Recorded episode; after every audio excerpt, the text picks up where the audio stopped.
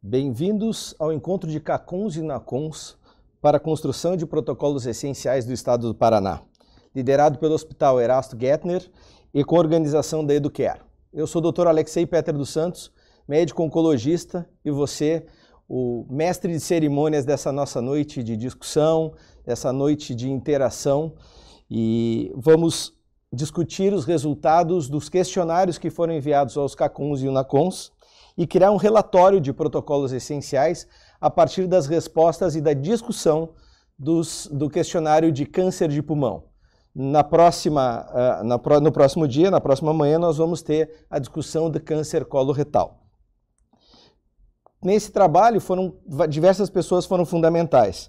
Então, eu vou com, comentar algumas delas e vou convidar para uh, fazer uma iniciação do nosso trabalho o presidente executivo Adriano Lago presidente executivo da Liga Paranaense de Combate ao Câncer, mantenedora do Hospital Erasto Gettner. Adriano, boa noite, bem-vindo.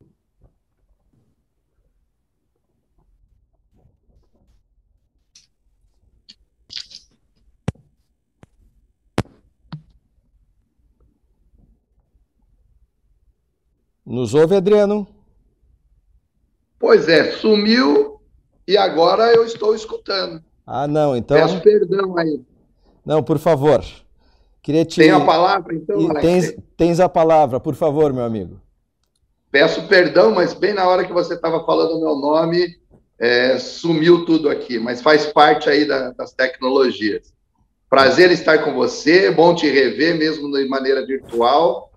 Quero aqui cumprimentar a todos os, os convidados, todas as pessoas que estão conosco, erastianos, todos os paranaenses que representam aí todos os profissionais de saúde que atuam no combate ao câncer.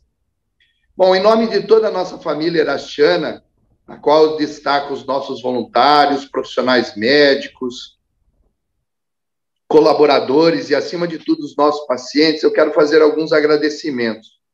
É, primeiro aos patrocinadores, né?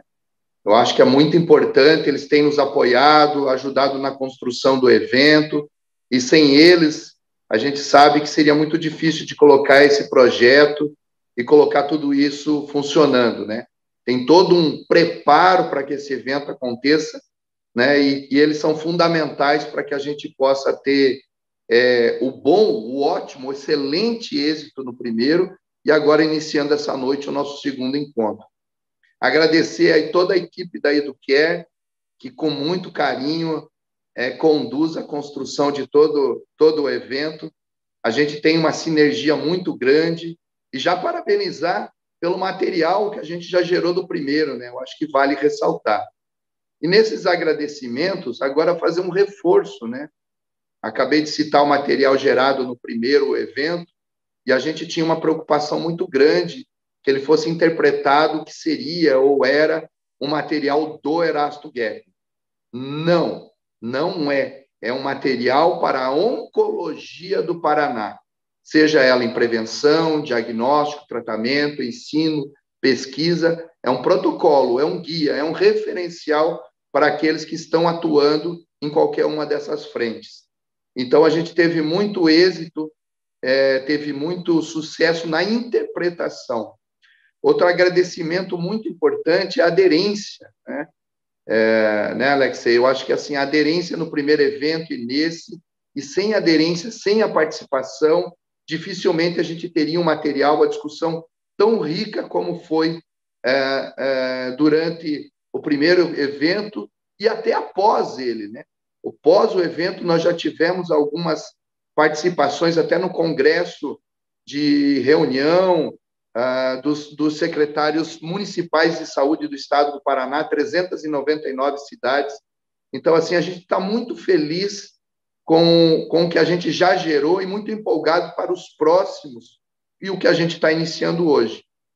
É, agradecer ao time erastiano que sempre compra um bom projeto. A gente internamente, Alexei, tem um jargão que diz que o nosso nosso melhor projeto sempre vai ser o próximo.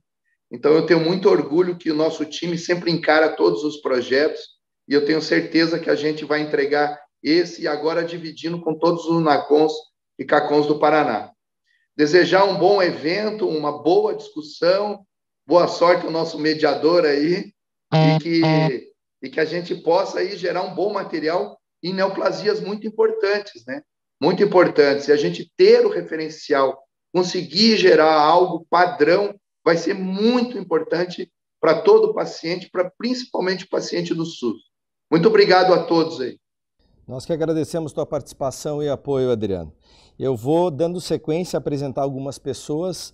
A doutora Camila Tombini, que é médico oncologista que trabalha na minha equipe, elaborou o questionário. Né?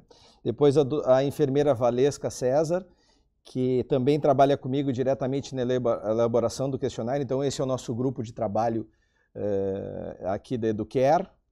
E aí, na nossa interface, a nossa principal interface com o, a família erastiana, a doutora Shirley Sus, é, que esteve junto conosco desde o primeiro encontro lá em câncer de mama e câncer de próstata, e fomos arrecadando aí outros erastianos, né? Doutora Thais Abreu de Almeida, doutora Ângela Dazembrock, a Júlia Golo Ferreira e todas essas pessoas participaram, a Roseli, que não pode estar com a gente nesse momento, mas participaram da formação e da confecção desse questionário. Para as pessoas que não, uh, não tiveram no primeiro encontro, eu vou explicar um pouquinho a metodologia de trabalho para ficar sim, mais simples. Nós temos vários CACONs e UNACONs representados, eu saúdo a todos eles, bem-vindos. A participação de vocês é fundamental. Este, de novo, reforço as palavras do Adriano Lago, não é uma atividade exclusiva do Erasto Gettner, é uma atividade dos CACONs e UNACONs do Paraná. E na nossa metodologia, nós enviamos questionários sobre câncer de pulmão e agora nós vamos fazer a análise das respostas.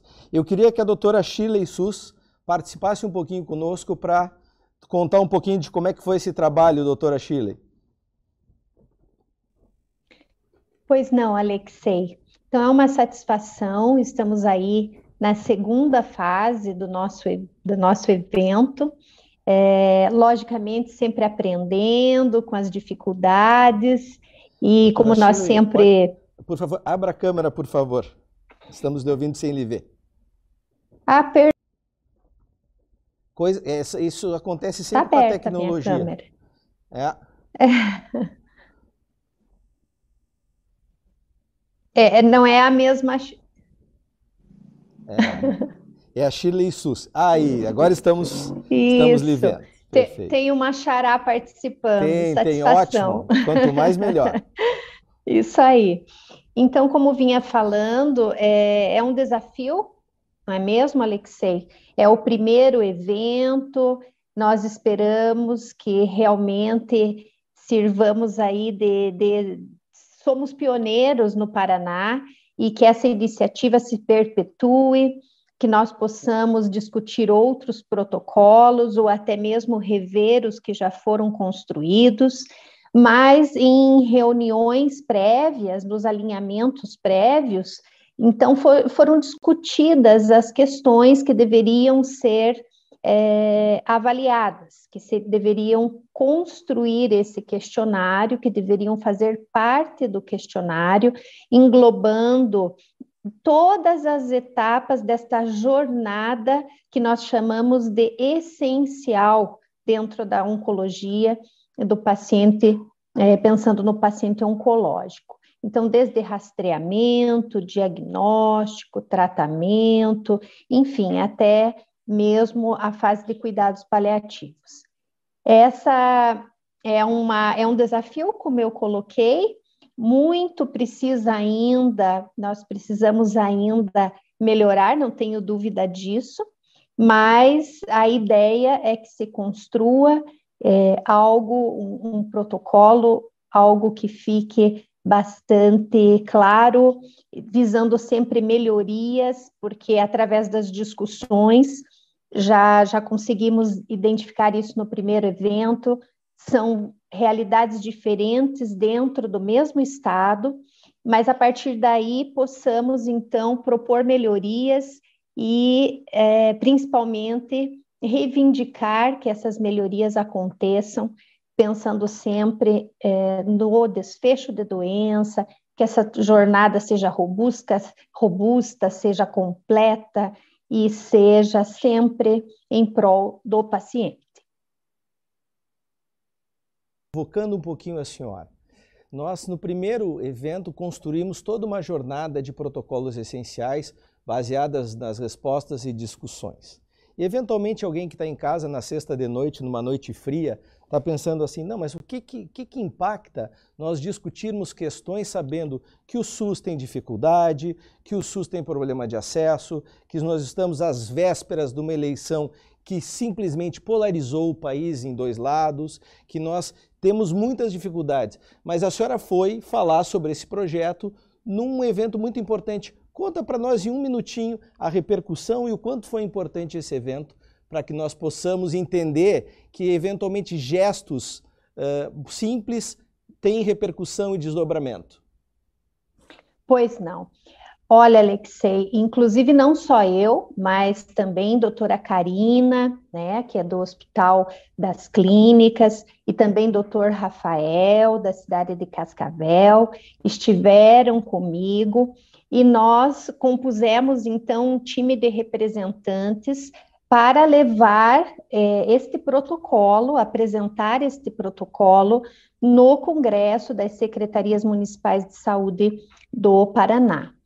É, foi muito interessante, inclusive porque no final da apresentação é, nós tivemos um contato, interagimos com algumas pessoas, alguns gestores, e isso realmente é, por que, que eu falo que temos que ainda pensar em melhorar e sempre é, agregar mais e trazer mais pessoas para a construção deste documento, digamos assim, porque conseguimos é, trazer à baila né, é, questões envolvendo a, a, parte de gestão, a importância de que os gestores de saúde participem, entendam e, e e façam parte, né?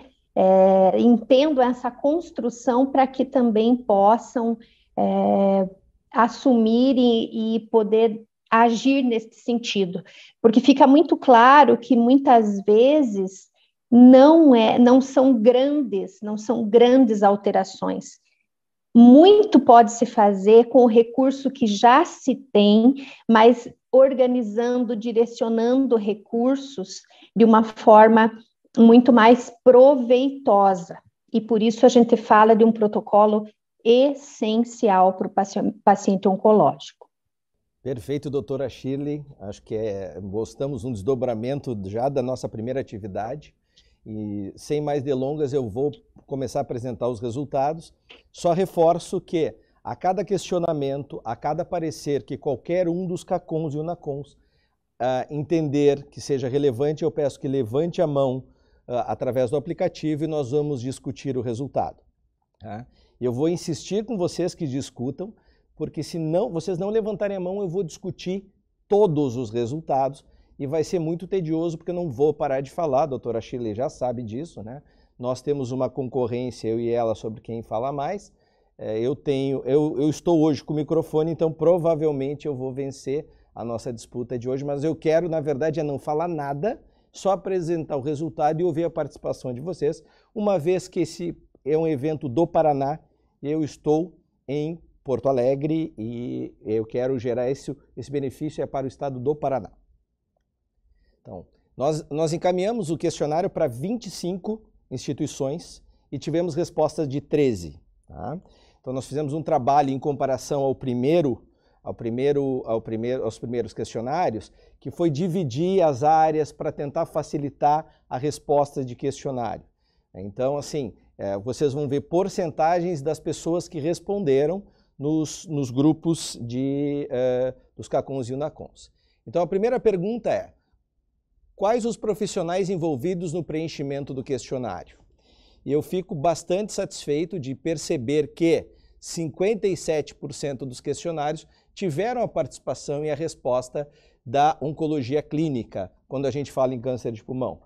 Nós fizemos essa pergunta propositalmente numa derivação de trabalho do primeiro protocolo, porque nós tínhamos respostas, nós não entendíamos de quem vinha resposta, algumas respostas não fizeram sentido lá em próstata e mama. Então a gente queria garantir uh, que as pessoas envolvidas no procedimento de oncologia fossem os oncologistas, na cirurgia os cirurgiões e na parte de equipe multidisciplinar a enfermagem a, e todo outro time de apoio fundamental, principalmente quando se fala em câncer de pulmão. Mas vejam que nós não tivemos respostas da radioterapia, nós tivemos uma participação de 21% da enfermagem oncológica, uh, 29% opa, da equipe multidisciplinar. Vocês conseguem acompanhar o, o gráfico em casa, pessoal? Alguém, por favor, me responda. Sim, sim. Tá. E nós tivemos a cirurgia torácica em 21%. Então, dentro dessa, desse cenário, tem uma representação de respostas que acaba envolvendo os principais uh, uh, atores do tratamento do câncer de pulmão. Eu sinto bastante falta da radioterapia e da pneumologia, uma vez que nós precisamos também discutir não o câncer de pulmão, o tratamento oncológico ou cirúrgico, mas a jornada de câncer de pulmão. Então, aqui fica uma, um trabalho para todos nós, para nós da Educare, para nós Erasto e para nós Cacons e Unacons, de sempre que temos um questionário, conseguir envolver todos os entes, o que a gente sabe que é extremamente complexo num dia a dia corrido como o nosso. Tá? Mas aqui não vai nenhuma discussão de perguntas, é só um, uma, uma, uma declaração das respostas para vocês entenderem. Segunda pergunta é, quais são as estratégias utilizadas para conscientização sobre neoplasia pulmonar? E nós tivemos diversas uh, respostas aqui interessantes. 21% dos que responderam falaram sobre palestras no centro de referência, 43% materiais educativos como folders, isto é, um material não digital, incentivo à prática de atividade física, orientações nutricionais e 43% campanhas anti-tabagismo. Queria ouvir uh, do pessoal aí dos CACONs e UNACONs, o que, que vocês imaginam, se tem alguma ideia de busca de, de instrumentos digitais, além dos instrumentos uh, físicos, para que a gente possa orientar um pouco mais sobre câncer de pulmão.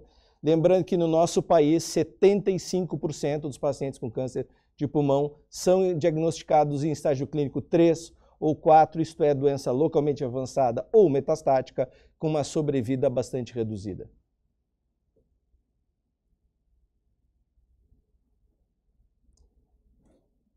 Tem bastante gente aí, pessoal, então, se não vai, eu vou sortear. Eu vou começar pela doutora Camila, é, que, é, que na verdade não pode negar a resposta, uma vez que trabalha diretamente comigo, para dar tempo do pessoal pensar. Camila, qual foi a nossa ideia e o que, que tu imaginas sobre a conscientização sobre neoplasia pulmonar no nosso, nosso meio, principalmente nos pacientes SUS? Boa noite. É um prazer estar aqui debatendo esse assunto tão importante com, com os colegas. Estão me escutando bem? Sim, perfeitamente.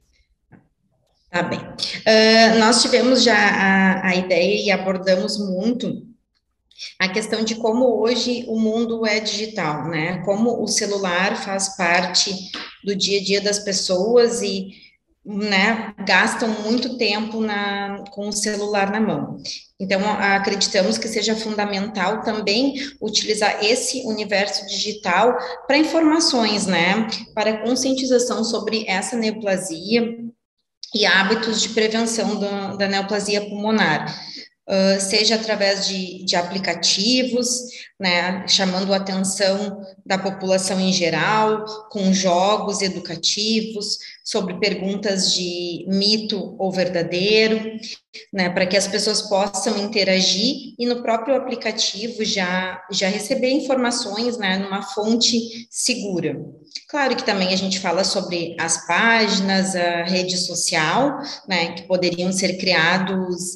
Uh, para que as pessoas pudessem acessar e ali ter várias informações sobre sobre essa neoplasia ou né, quaisquer que a gente consiga fazer é, informação. E do pessoal, de alguém que faz a campanha em CACONs e UNACONs, uh, sobre esse tipo de campanha o que, que nós poderíamos gerar Lembrando que nós estamos escrevendo aqui ah, ah, alternativas. Ah, se vocês, por exemplo, se o grupo entende que é importante fazer a conscientização sobre câncer de pulmão, é, lembrando da mor morbimortalidade dessa doença, e se sugere algum tipo de ferramenta, além das ferramentas citadas para conscientização de neoplasia pulmonar. Pessoal está um pouco tímido ainda. Eu quero mãozinha levantada. Vamos lá.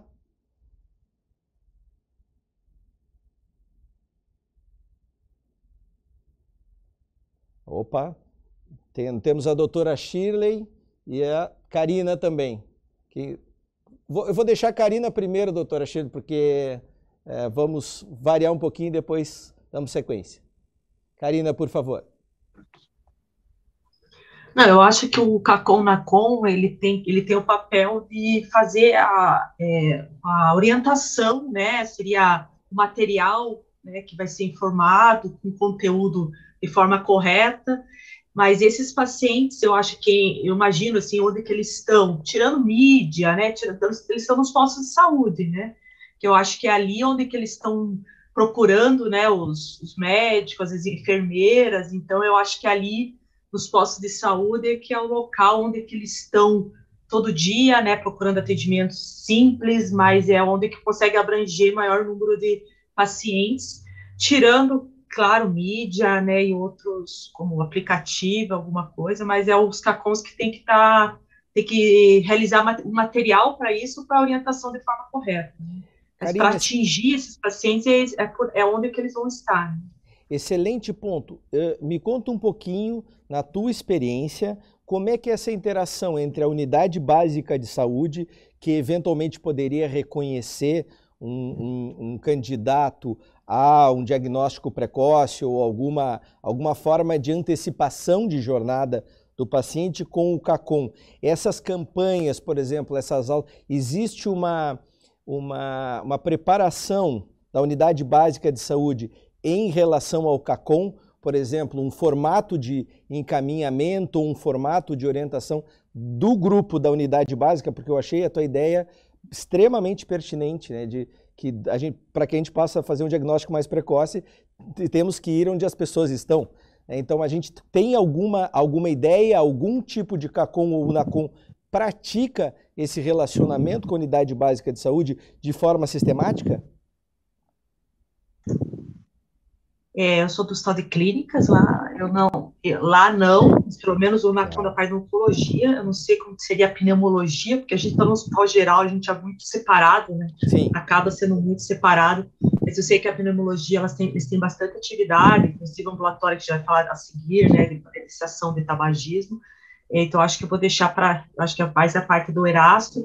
Mas uma coisa que eu acho essencial, que você estava falando com a Chile esses dias, é a gente orientar os médicos, sabe? Perfeito. Eu acho que os médicos, enfermeiras, é, quando suspeitar, porque a gente vê o histórico dos pacientes falando, mas eu estava com tosse tanto tempo, emagrecendo faz seis meses, fui no posto, voltei, fui. Então, eu acho que é, eu vejo um dos principais gargalos é, é, é a orientação da equipe médica, enfermagem, onde que, onde que esse paciente vai buscar. É, quando suspeitar de uma neoplasia é, pulmonar, né, claro, a gente sabe, diagnóstico artificial, né, tuberculose, pneumonia, outras, outras doenças mais simples, mas eu acho que a orientação na equipe de enfermagem médica desses postos, eu sempre achei que aí era o que a gente conseguiria é, é, é, ganhar mais, assim, mais rápido, de uma forma mais rápida, né? Que é onde os pacientes vão procurar atendimento inicial. Uh, doutora Karina, doravante, dois pontos. O primeiro, eu não vou mais chamar ninguém de doutor, vou para a gente poder ter realmente criar mais intimidade. E segundo, acho que estamos construindo prime o primeiro parágrafo dos protocolos essenciais. Me parece que nós precisamos, e se, e se tu concordares comigo, né, nós precisamos treinar as pessoas, os médicos, a equipe multidisciplinar, a equipe de enfermagem, a equipe da unidade básica para fazer um reconhecimento precoce de sintomas, porque eventualmente o paciente foi tratado três, quatro vezes pensando em pneumonia, pensando em outras pneumopatias, e nós temos uma esmagadora uh, probabilidade de câncer de pulmão se epidemiologicamente olharmos casos, idades, hábitos de vida como tabagismo e, e por si não. Acho que se todos concordarem, nós poderíamos começar com que a campanha para uh, câncer de pulmão não seja só uma campanha para pacientes, mas sim uma campanha orientando a fazer, promovendo essa interação entre unidade básica de saúde e o CACOM e o NACOM. Faz sentido isso? Karina? Sim, eu acho que um dos pontos seria é isso, assim, já pensando no diagnóstico, né? A gente Exatamente, pensando depois em prevenção, screening, diagnóstico. diagnóstico. Perfeito. Shirley. Bom, então, tenho que cuidar para não me alongar, Alexei, de, mas olha só. Deixa que eu te controlo. Deixa que eu te controlo. Isso aí, pegando um gancho no que vocês colocaram, veja só, aí eu falo da nossa experiência enquanto conscientizar mais, que hoje pode ser considerada a unidade de prevenção do Hospital Erasto Gertner, né? Nós estamos com alguns projetos em andamento. Alguns deles ainda não estão em fase de execução, mas eu vou colocar para exemplificar. Nós temos, por exemplo, um projeto do, do pulmão gigante, que seria realmente um pulmão inflável é, em proporções aí bastante aumentadas, mas que pode ser levado em eventos, que pode ser levado é, justamente para que a população venha, visite, tenha curiosidade de saber mais a respeito. Acho que tudo vai girar muito em torno da, de campanhas de prevenção ao tabagismo, porque é, deve-se pensar, lógico, depois nós vamos entrar na, na parte de rastreio e, e mais é, direcionado para o diagnóstico, mas nós temos que pensar, sim, como Karina colocou, em, cada vez mais que todos os profissionais da, que atendem esse paciente, equipe multi, todo mundo que tem esse contato, é, traga a importância da cessação do tabagismo. Porque a gente sabe que a investigação vai estar muito ligada à carga tabágica deste paciente. Então, é algo que deve estar sempre no nosso radar. E mesmo que seja um trabalho de formiguinha, vamos dizer assim, durante a consulta, você abordar isso, por mais que o paciente já tenha anos de tabagismo, mas que ele sempre vai ter uma, um ganho quando cessar né, o, o hábito, é, é algo bastante pertinente. E quando se fala em aproximar a, a, a atenção básica do CACOM, do UNACOM, é, também coloco o exemplo de alguns cursos de capacitação, que no caso hoje, Conscientizar Mais, é, planeja e programa fazer junto às unidades básicas e às equipes multidisciplinares da atenção primária. Esses cursos, não, não, nenhum deles hoje aborda o pulmão, certo? É, mas nós já temos de outros tipos de cânceres. Então, é, é possível sim que o CACOM é, realize esse trabalho.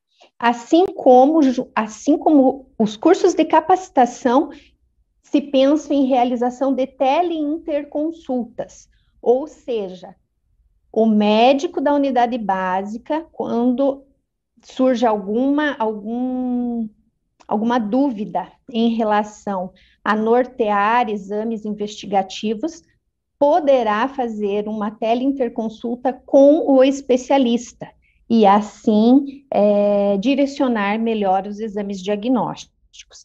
Então, ficam aí algumas sugestões e é, eu exemplifico porque são projetos que nós estamos trabalhando para que se efetivem. Espetacular, Chile. Assim, é, eu acredito muito no projeto de aproximar hoje com a tecnologia, aproximar o especialista do posto.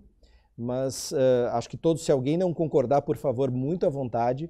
Mas nós precisamos então estreitar as relações entre CACONs e NACONs uh, com as unidades básicas de saúde, através de programas de capacitação, através desta, de todo esse, esse trabalho que já é feito no CACOM e UNACOM, mas direcionado para o público, o público que atende na, na, nas unidades básicas. Mostrando toda a capacidade digital do Educare, eu estou recebendo no meu celular alguns comentários que estão na plataforma. Tá? E um dos comentários que eu achei bastante interessante é RG Oliveira. Não sei se a pessoa estiver, quiser se manifestar diretamente, também pode, mas pode mandar mensagem para nós. Então aqui, ó, é, foi colocado, vale destacar as exposições como forma de sensibilizar a população quanto aos malefícios do fumo. E é fundamental, acho que nós não podemos olhar os, os pacientes como uma unidade para câncer, um câncer só, lembrando que tabagismo está relacionado a pelo menos mais 10 tipos de câncer e há mais de uma dezena de outras doenças. Então, ao, ao capacitar o, o, a unidade com mais programas anti-tabagismo falando sobre câncer, estaremos atravessando as fronteiras de prevenção da oncologia e certamente atingindo aí da cirurgia vascular, da cardiologia, da pneumologia como um todo e, e assim por diante. Eu acho que é bastante, bastante relevante esse tema e essa interação. E essa ideia de ter a teleconsulta de um médico para outro dentro da unidade básica, buscando já o apoio do especialista para reduzir a jornada é simplesmente é, fundamental que a gente realize usando a tecnologia. Eu acho que a Valesca e a, e a, e a Camila estão anotando para que nós para nossa construção.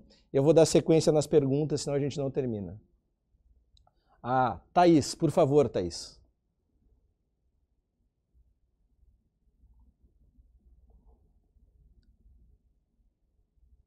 Ah, tá, acho, oh, perdão. Ah, isso, Agora é melhorou. Perfeito, perfeito. Boa noite. Bem-vinda, Thaís. É, boa, obrigada pelo convite. É, eu, há uns anos atrás, a gente fez um trabalho, um levantamento do atendimento de câncer de pulmão nos últimos 10 anos do Erasmus, e a gente observou que os nossos pacientes, eles têm uma média de seis meses é, entre o início dos sintomas até ele receber o diagnóstico. É, isso, assim, considerando com o restante da população no mundo, é, um, é muito grande realmente, né? É metade da sobrevida dele para um paciente em estádio 4 que vai receber só um, esquema de quimioterapia convencional. É, eu percebo que é, se a gente sabe que a maioria dos nossos pacientes já chegam em estágio avançado, e a gente sabe que os pacientes só vão ter sintomas quando estão em estágio avançado, a única forma da gente conseguir girar ao contrário essa roda é se realmente a gente fizer o diagnóstico precoce quando o paciente ainda não tem sintoma, né? É muito improvável que um paciente muito sintomático ele não busque ajuda. Eu não conheço os médicos que estão na unidade de saúde, mas também acho pouco provável que eles não tenham alguma forma de direcionar esses pacientes para a gente. É, na nossa realidade, é, o pessoal da triagem do Erasto está o tempo todo colocando o paciente no nosso colo, então, assim, eu não estou vendo, assim, uma dificuldade da saúde encaminhar, mas eu, eu sinto alguns gargalos. O primeiro gargalo é o acesso às tomografias, eu não sei até que ponto a unidade de saúde tem essa facilidade de fazer um diagnóstico precoce. E eu sei que muitos médicos que estão na unidade de saúde têm consciência de que alguns pacientes precisariam fazer o rastreamento, mas eu não sinto ainda um apoio da própria sociedade brasileira, do Ministério de Saúde, em relação a fazer um rastreamento precoce. Então, sim, é, pacientes com sintomas devem ser encaminhados, eu acho que isso tem acontecido, mas eu sinto que o gargalo tem sido justamente no acesso ao exame de imagem, que é a única forma de fazer o diagnóstico do câncer de pulmão. Então, de vocês quanto como que a gente poderia facilitar o acesso ao diagnóstico porque é uma forma muito rápida da gente conseguir, pelo menos, suspeitar. A biópsia, pelo menos na nossa realidade, não sei como que é nos outros centros, felizmente não tem sido um problema. A gente conseguiu aí um biopsiador profissional lá no hospital, que tem facilitado muito a nossa vida, mas eu acho que o acesso às tomografias é a grande dificuldade mesmo. Eu queria te agradecer enormemente pela tua participação, porque me dá o espaço de concordar em gênero, número e grau com as tuas assertivas. Eu acho que realmente o que a gente caminha é para diagnóstico precoce. Mas dentro da nossa metodologia, é uma questão de mais admissão do problema. Porque uma coisa é a doutora Thais reclamar que os pacientes chegam no estágio clínico 4, o doutor Alexei, a doutora Camila. Outra coisa é nós confeccionarmos um documento onde se mostra que reconhecemos sim esse problema e temos formas de ajudar a antecipar essa situação. Então, é, eu acho que o, o link, se tu concordares comigo e se os demais concordarem também é, nós precisamos, além de, de chegar até a unidade básica de saúde, criar acesso dessa unidade para o hospital para encaminhamento de pacientes e discutir como está a realização de exames capazes de fazer diagnóstico precoce no nosso país. Lembrando que política de screening de câncer de pulmão é algo nacional de âmbito de Ministério da Saúde, de Sociedade Brasileira de Pneumologia, Cirurgia Torácica e de Oncologia Clínica. Não é o nosso escopo aqui. Mas nosso escopo é reconhecer que isto está impactando no nosso trabalho, no nosso meio, que é o Estado do Paraná. Isso está impactando na minha opinião, sim, pelo teu relato, eu acredito que tem diversos relatos que endereçam nesse mesmo sentido, nesse mesmo, nessa mesmo direcionamento da dificuldade. Então, o que a gente pode escrever é, olha, que é, além de orientar, que nós possamos começar a discutir que pacientes podem fazer uma tomografia. Porque não existe, pessoal, campanha anti-tabagismo que não tenha pontos marcados de benefício. Porque só o parar de fumar, eu preciso saber assim, um paciente tabagista com, com 55 anos, com uma carga tabágica elevada, eu já preciso saber se ele não tem uma lesão. Então eu preciso, eu trago o paciente junto comigo, e aí eu posso falar pela toda a base que eu tenho do meu mestrado de Educational Technology na University, na University of British Columbia, no Canadá, de como é que a gente engaja as pessoas. Porque só dizer parar de fumar, as pessoas não vão parar de fumar. Agora, se tiver um programa que busca e que ativamente diz, olha, nós podemos antecipar um diagnóstico, que se, talvez se você tem um nódulo pulmonar e nós podemos, além de para fazer a cessação do tabagismo, buscar um tratamento curativo, é fantástico.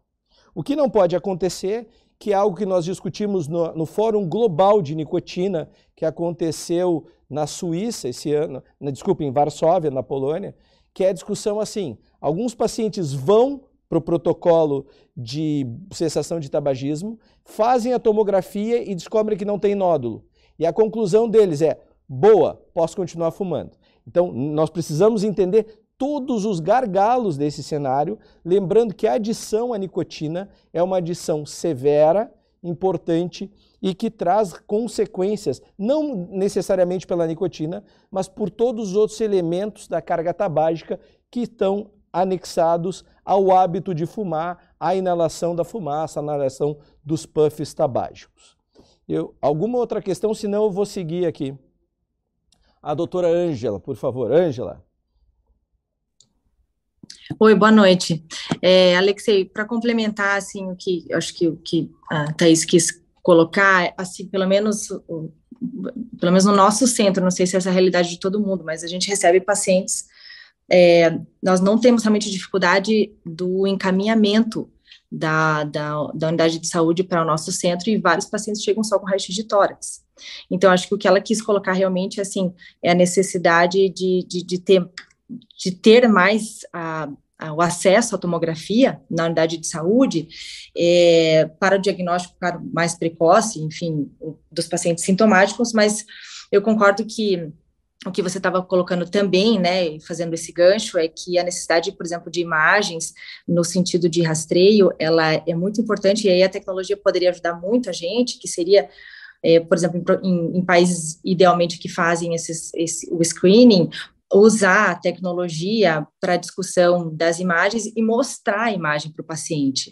É, se eu não me engano, na Inglaterra, eles, eles fazem um programa que eles uh, mostram a imagem do pulmão, então mesmo que não tenha nódulo, como você falou, né, talvez alguns pacientes encaram isso, ah, não tenho nódulo, está tudo bem, mas se você mostrar a imagem de um, de um pulmão ideal, né, de uma imagem de um parênquima ideal, para um parênquima já comprometido pelo, pelo tabagismo, existe também o um engajamento e uma própria responsabilidade do paciente com a imagem, então acho que é um jeito da tecnologia nos ajudar, se possível, né? Mas é claro, a gente tem que também ter isso junto, casado com, com, com a campanha de tabaco, né? No mesmo cenário. Isso seria, acho que, o mais ideal, sem, sem sombra de dúvida, né? Para que a gente pudesse engajar o paciente para ele também ser responsável por isso, né? Eu acredito que nós precisamos botar tudo isso no relatório, Ângela, porque é, claro, nós temos o mundo ideal e o mundo, o mundo real, mas, por exemplo, se nós aumentarmos o número de tomografias na unidade básica de saúde, ter um, um aplicativo que, que eu possa mostrar isso para o paciente é muito mais fácil. Um, um, um, dos, um dos meus papéis aqui é mostrar para vocês assim que tecnologia dessa, principalmente essa de imagem, ela uma vez instalada, ela acaba se pagando. O problema é todo é começar as imagens, né? Mas eu acho que nós precisamos pontuar todos vocês, em uníssono, uh, pontuaram que precisamos ter mais imagem no posto de saúde. Então, eu vou dar sequência, não sei se mais alguém. Uh, eu tô, estou tô adorando a participação, né? Vai me dar um grande problema, porque são nós, nós temos mais 30 questões, mas eu quero que vocês participem. Aqui o que vale, nós estamos hoje reunidos para tentar melhorar a vida do, daquilo que é o motivo principal da nossa existência enquanto profissional, que são os pacientes e verdadeiramente botando eles no centro, para que nós possamos, na jornada, contorná-los com mais, com mais acesso, com mais saúde e com mais equidade. Deixa eu ver, era aqui conscientização. Há algum programa com foco nos pacientes com fatores de risco para câncer de pulmão não relacionado ao tabaco, como exposição ocupacional? Uh, 100% das respostas não. Né? Então, assim, esse é um tema que talvez seja, eu não quero polemizar, mas eventualmente, se existem ah, algum tipo de, de, de, exposição ocupacional, de fábrica, produto químico, e algo que nós vamos discutir na sequência, que foi apresentado recentemente no ESMO, sobre a questão de poluição e como a poluição pode ser um target para, ah, na verdade, um acionador de targets para lesões pulmonares ou para mutações que estão quiescentes no pulmão e que eventualmente vão ser despertadas por maior uh, exposição à, à, poluição. Lembrando que nós estamos vivendo um ambiente cada vez mais poluído, esse por si só já seria um grande tema de discussão em áreas foco para poluição.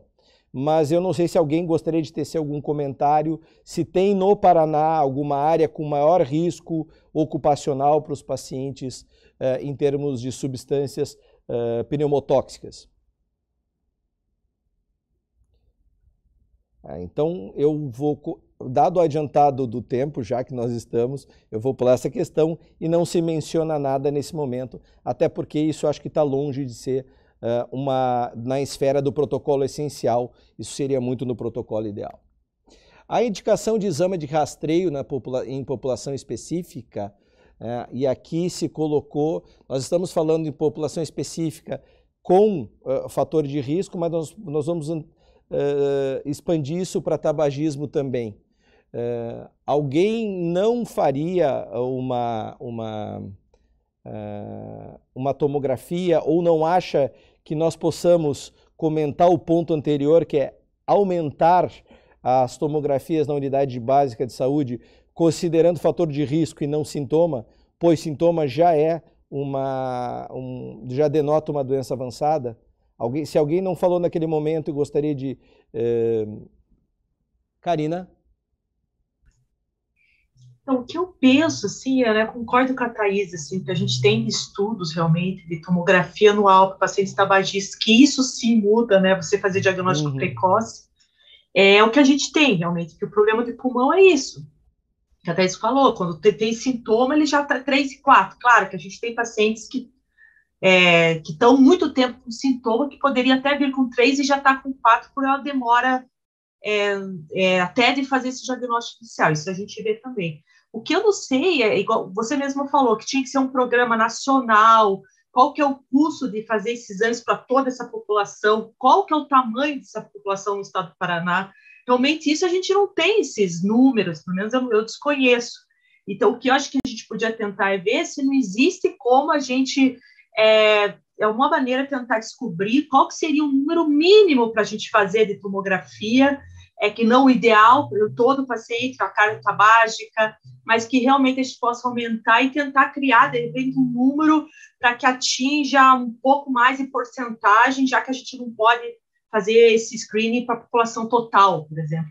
Mas isso realmente teria que ter estudos né, de custo, efetividade, número de casos, número de exames, como, quanto é possível de exames, vocês pode ser feito para todo mundo no Paraná, que tem os critérios dos estudos, né, os estudos clássicos. Então, isso que eu desconheço, assim, em relação a se é possível a gente sugerir algo nesse sentido, pensando em custo e a população que a gente quer abranger, assim.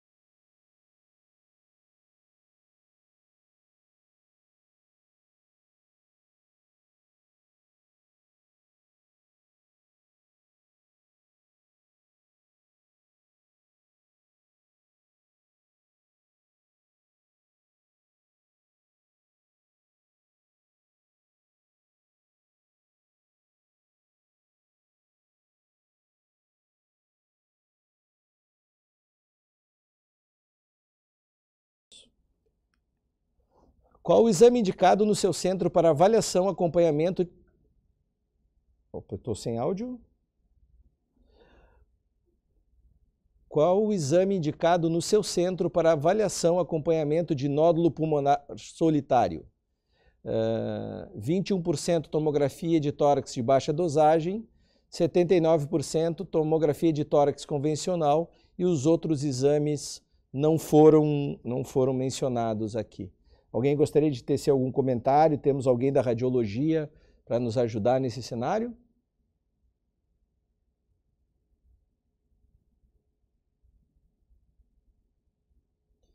A minha, a, minha, a minha impressão aqui é que assim, a gente discute a tomografia de baixa dosagem, uma vez que é, se imagina reduzir a exposição à radiação do paciente, mas Tendo em vista que o nosso déficit de tomografia, eu acho que a, a resposta seria tomografia a que você tiver disponível no seu meio, uma vez que é o protocolo essencial. Alguém, com, alguém discorda dessa, dessa afirmativa? Hum, eu vou entender o silêncio e nenhuma mão levantada como próxima pergunta. No seu centro oncológico, há indicação de exame de rastreio ao paciente tabagista? 50% não tem indicação, que eu acho que é um pouco do que a gente já vinha discutindo. Uh, 7% sim com raio-x de tórax. Uh, essa, essa é uma alternativa que eu considero inadequada. Sim, 43% com tomografia de tórax. Alguém quer comentar aqui? Porque eu acho que no relatório, no nosso, o nosso parágrafo já está estabelecido como aumentar o número de tomografias. Cirurgia torácica? Não? Continuamos com o relatório aumentando o número de tomografias e eu gostaria de que nós colocássemos uma emenda, né, porque isso já está inclusive em vários guidelines, que não se faz rastreio com raio-x de tórax.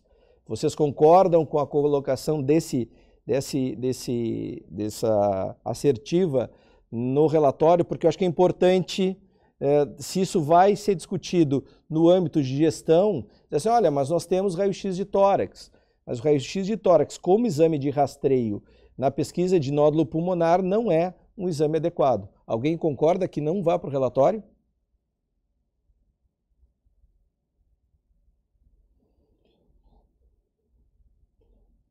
Nós temos algum cirurgião torácico para nos dar uma ajuda aí nesse cenário? O pessoal está tímido?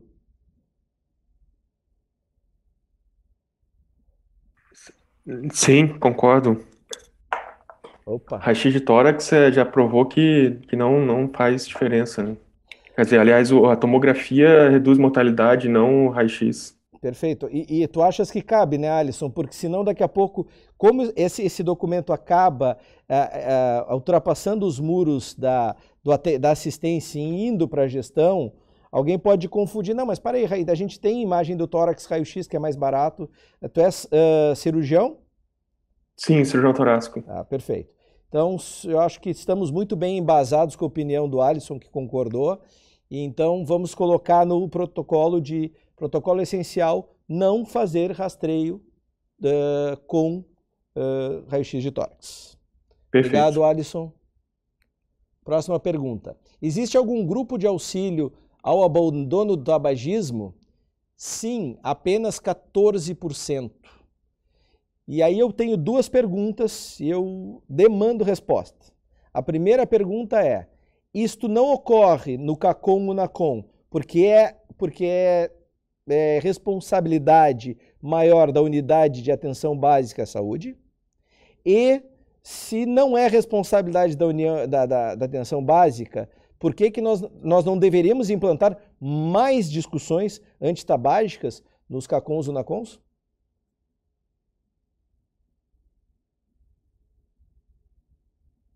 Se, talvez a primeira pergunta vocês não saibam, porque isso seja da questão de gestão, mas se alguém souber, pode. Tá, eu vou começar pela Juliana, que não falou ainda, eu acho. Juliana, depois tem Ângela e Thaís também. Boa noite, gente. Eu sou Juliana, eu sou da UPK de Cascavel. É, não, nós não temos é, nenhum grupo ou, ou projeto para orientação ou e abandono de tabagismo. Muito de nós, muitos de nós mesmos fazemos isso nas consultas. É, na unidade de saúde, muitas vezes o, o acesso a, a, aos grupos de, de, de orientação e, e informação para abandono de tabagismo também é difícil, segundo os pacientes. Então, muitas vezes a prescrição de medicações para o auxílio do abandono ao tabagismo acaba ficando a nosso critério. Mas eu concordo que é uma ideia interessante implementar isso dentro dos serviços. E talvez implementar isso, Juliana, com o apoio da equipe multi, né? Não só. Com certeza. É, não só como um atendimento, mais uma tarefa do médico, mas do médico junto com a equipe é, de enfermagem, inclusive com suporte de nutrição, psicologia Perfeito. e outros uh, elementos da equipe que são fundamentais para o sucesso né, da cessação do tabagismo. Excelente, eu acho que isso. Vários, Diga. vários pacientes nossos são encaminhados para a equipe de psicologia e serviço social também, porque muitos encontram-se em, em, em, situações, é, eu digo, difíceis financeiramente para arcar com o custo de um tratamento como adesivo, enfim.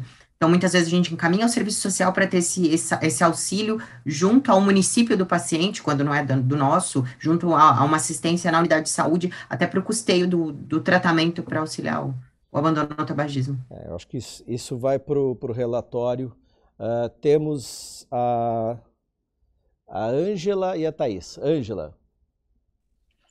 É, eu acho essencial que esse que esteja dentro do CACOM ou NACOM. Eu acho essencial, assim. Aqui, para nós, a gente tem o apoio da, das unidades de saúde que tem um protocolo mais estabelecido, que tem acesso também, mas a gente já tentou implementar isso dentro da nossa instituição e houve uma questão realmente sobre gestão, sobre custeio é, do, do, do, tratamento dentro de, de, uma unidade terciária, então houve esse impasse, assim, por, por definição mesmo de, de, de custeio de financiamento do tratamento, mas eu acho que uma coisa não tem como andar né, sem a outra, e tem que estar dentro da mesma instituição, porque o paciente está vinculado com a gente, é difícil ele, ele apesar, aqui a gente tem, como eu falei, essa, esse apoio da unidade de saúde, tem os tratamentos, mas é difícil o paciente conseguir acesso, ele já está, né, várias consultas dentro de uma instituição, aí tem que ir para a unidade de saúde também, isso, querendo ou não, dificulta bastante, é um desafio maior dentro de um, de um contexto já bem complexo, então eu acho essencial que esses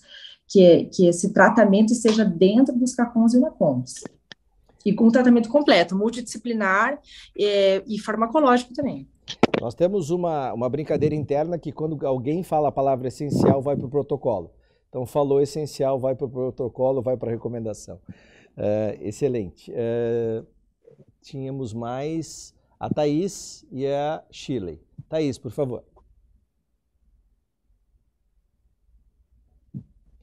Tá, tá sem microfone. É isso. É, eu não sou muito familiarizada com tecnologia ainda. Não, tranquilo. É, eu concordo com a Juliana e com a Ângela sobre isso. É, eu tenho um outro ponto também que eu acho que é relevante. Não sei se é essencial, mas é relevante. A gente sente muita falta do apoio dos pneumologistas nessas, nesses CACONs, né? É, não só para ele poderem auxiliar a gente na, nesse desmame do cigarro, né, que é uma coisa que é da noite para o dia, mas também numa assim, uh, Thaís travou um pouquinho. problemas pulmonares. Por outro lado, eu penso que se a gente puder, é, se a gente está falando de a gente aproximar a unidade de saúde dos CACONs, eu penso que a unidade de saúde, sendo próxima da residência do paciente, ela pode auxiliar a gente se ela tiver um programa que faça isso. Se, porque se, é, eu, eu, concordo que se a gente puder centralizar tudo, seria maravilhoso para o paciente, para a gente, mas na nossa realidade eu não sei se isso cabe. É, se a gente puder demandar alguma coisa para a unidade de saúde, até como uma forma da gente conseguir ter uma interface com eles, aproximando eles da gente, ou seja, eles se responsabilizando por esse paciente parar de fumar, eles se responsabilizando pelo screening e a gente se responsabilizando pelo tratamento, a gente vai estar tá fazendo esse link e a gente vai conseguir tirar um pouco da sobrecarga que a gente já tem, que é do tratamento terceirizado. Que, do meu ponto de vista, esse é o papel do SUS, né? A gente conseguir fazer com que a unidade de saúde dê conta do trabalho dela já tive alguns pacientes no SUS que algumas unidades têm um programa de tabagismo muito eficaz. Muito eficaz, inclusive, fornecendo adesivo, fornecendo várias coisas, mas infelizmente não é uma realidade. Então, é, se a gente puder auxiliar e capacitar as unidades de saúde nesse aspecto, a gente vai conseguir trazer eles mais próximos da gente e vai ser mais fácil para o paciente, porque uma vez que a unidade de saúde está próximo da residência deles. Muitas vezes o Erasto, por exemplo, não é próximo de onde eles moram. Então, e sem contar que, no fim, é, infelizmente, muitos desses pacientes vão precisar de um atendimento de unidade de saúde, de algum de um apoio de cuidado paliativo. A gente tem o nosso serviço de cuidado paliativo, mas os UNACONs muitas vezes não têm. Então, se essa unidade de saúde já acompanha esse paciente desde o início, eles vão conseguir depois dar continuidade nesse atendimento, nessa consulta desse paciente na, próximo do domicílio. Mas, mas assim, só para a gente estabelecer uma linha, tu concordas que isso pode ser feito no CACOM e no NACOM? E imaginas que essa é uma atribuição maior de quem está mais próximo do, do paciente, que é a unidade eh, de atenção básica. Mas, por exemplo, não te oporias a que o relatório dissesse que o tabagismo é tão importante que onde quer que o paciente esteja, seria fundamental ter a, a, a, esse acesso. Ou, por exemplo, daqui a pouco, uma unidade que é muito estruturada de atenção básica pode receber, inclusive, o paciente to o NACOM ou do CACOM para fazer isso, mas que haja essa troca. Mas tudo versa, no essencial, tudo versa dessa interação. Porque daqui, uhum. daqui a pouco tu diz assim, não, mas parei, eu tenho uma unidade fantástica que funciona aqui. E como a gente utiliza melhor o recurso. Mas a minha percepção da nossa discussão, e se eu tiver errado, por favor, eu quero ser, eu estou aqui para levar tomates, tá? Principalmente que nós estamos na parte digital e nenhum tomate vai chegar, então vocês fiquem bem à vontade. Mas, assim, uh, a ideia é que a gente possa uh, dizer o essencial. Eu acredito que a doutora Shirley tem alguma ideia sobre isso, porque ela estava com a mão levantada, mas eu, eu, gostaria de ouvir se tu concorda depois, Thaís, com a nossa, com o nosso, a nossa assertiva de, de relatório. Shirley. Então, Alexei, é, pegando aí um gancho com que as colegas já comentaram, na verdade, acho que é um, uma união de forças, né? Nós temos que lembrar que aqui estamos trabalhando em diferentes realidades. É, felizmente, em Curitiba, a gente sabe que existe este programa anti-tabaco, é, mas é bastante comum, bastante comum a gente ter pacientes que interromperam este acompanhamento, inclusive é, por, em função da pandemia e etc., assim quanto tantos outros acompanhamentos de doenças crônicas também foram interrompidos. E então a ideia de que o CACON, o NACON tenha esse, é, esse grupo é, multidisciplinar, que se volte, que se trabalhe com esse intuito, seja com equipe própria, seja com uma interface com a unidade básica. É, muitas vezes a, o serviço social, de fato, faz esse link com a, com a prefeitura, com a Secretaria de Saúde do paciente, muitas vezes quando vem de, geralmente quando vem de outro município. Então, a ideia, eu acho, né, que é unir forças para que isso aconteça efetivamente. E aí seria até interessante, porque a colega, acho que a doutora Fernanda, colocou um comentário aí no chat, que a realidade dela é, é um pouquinho diferente, seria bacana. Ela falou que, inclusive, recebe os adesivos né, da Secretaria de Saúde, que os pacientes são acompanhados junto à psicologia. Acho que esse trabalho da equipe multi tem que ser muito proativo. Espetacular. Uh, temos mais opiniões aqui. Uh, eu, não, eu não tenho, eu não estou tendo acesso. Quem nós temos? Mão levantada. Rafael. Na verdade, é só quero fazer uma, um ponto de reflexão. Uh, acho importante o CACOM oferecer esse, essa campanha antitabagista ou ter uma equipe que possa ajudar isso ao, com o paciente. Porém, talvez a realização disso no CACOM ou na COM seja, talvez seja tardio. E como nós estamos falando aqui de protocolos essenciais, então acho que o essencial é que essa campanha e toda essa promoção seja antes do paciente chegar no CACOM. Porque como, como a gente tem hoje como realidade, como você mesmo disse, o paciente chega sintomático no CACOM, talvez estadio 3 ou 4. Assim, acredito que ter no CACOM é melhor ter isso do que nada, mas essencial mesmo, acho que seria anterior. Obrigado, Rafael. É, temos, a, a, temos também a Natália.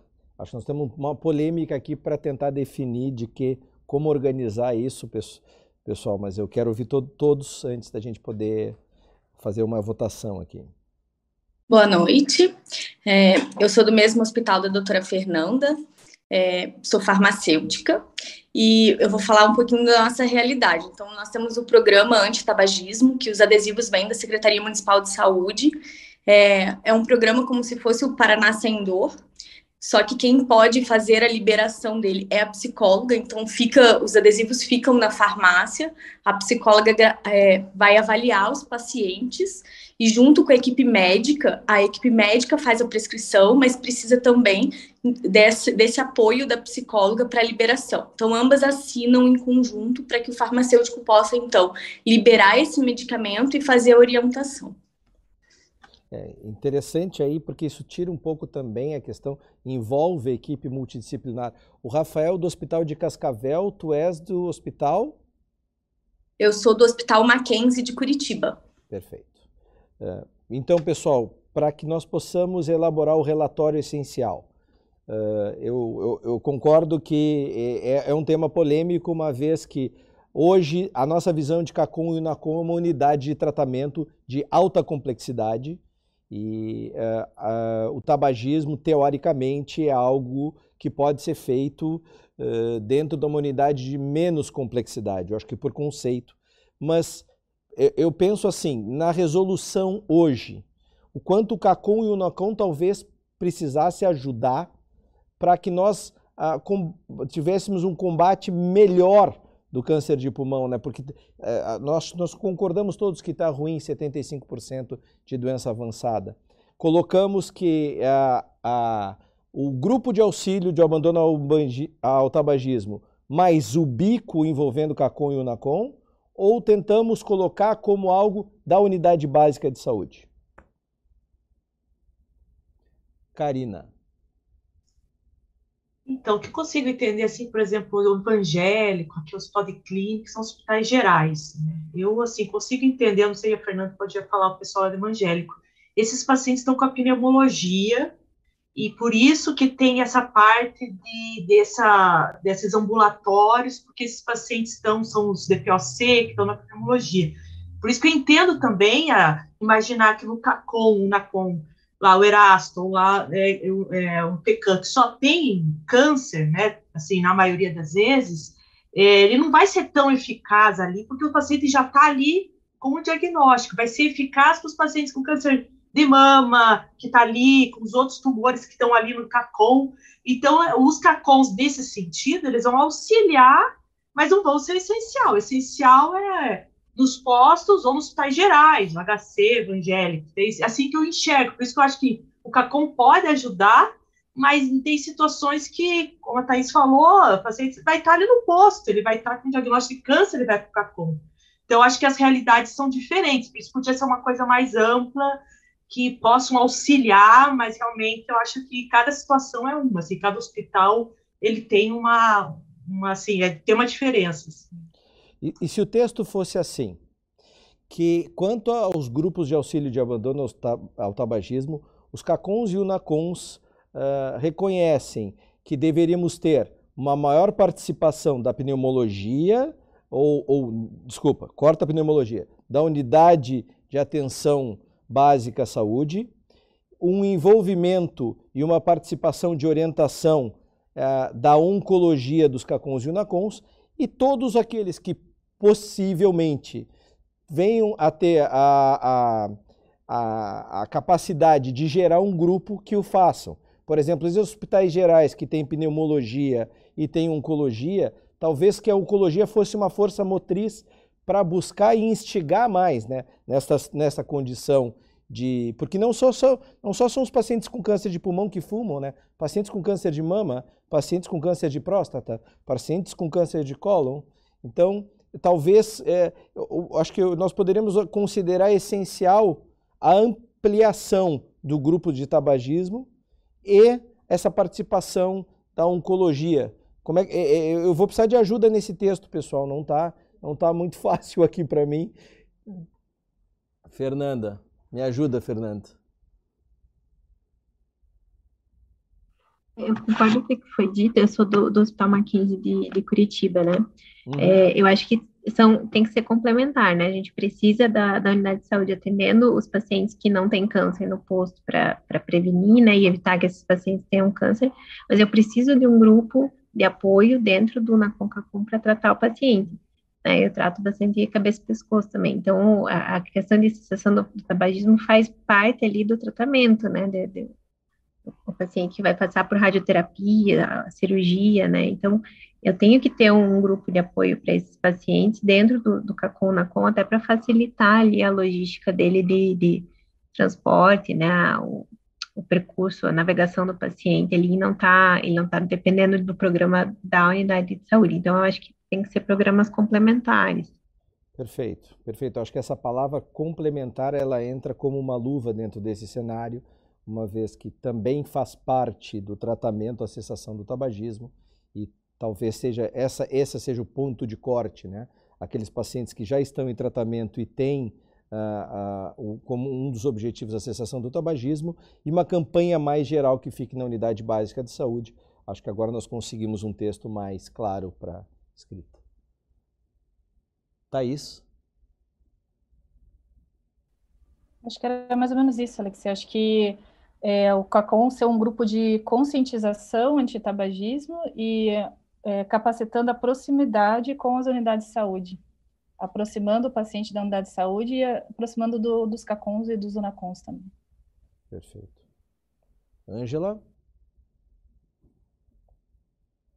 Só para terminar, eu acho que é, é, o que a Karina colocou é bem, é, é bem relevante também, porque em, nos hospitais que são somente oncológicos é, é um desafio maior, e a gente deveria ter um pneumologista conosco, né? Na nossa realidade a gente não tem.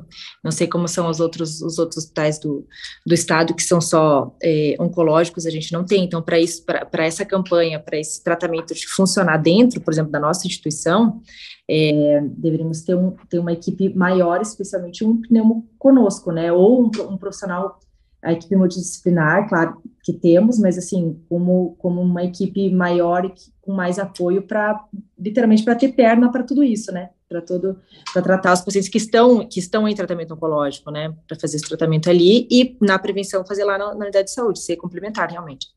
Eu, eu, acredito que isso é essencial, né? Porque senão nós estamos daqui a pouco utilizando quimioterapia extremamente tóxica e não fazendo cessação do tabagismo uh, dentro, dentro do serviço. Acho que a gente pode colocar isso em um adendo de aproximação da pneumologia também. Eu vou dar sequência aqui. Tá? Podem. Ah, não, a Chile. Alexei, Chile. rapidinho, rapidinho.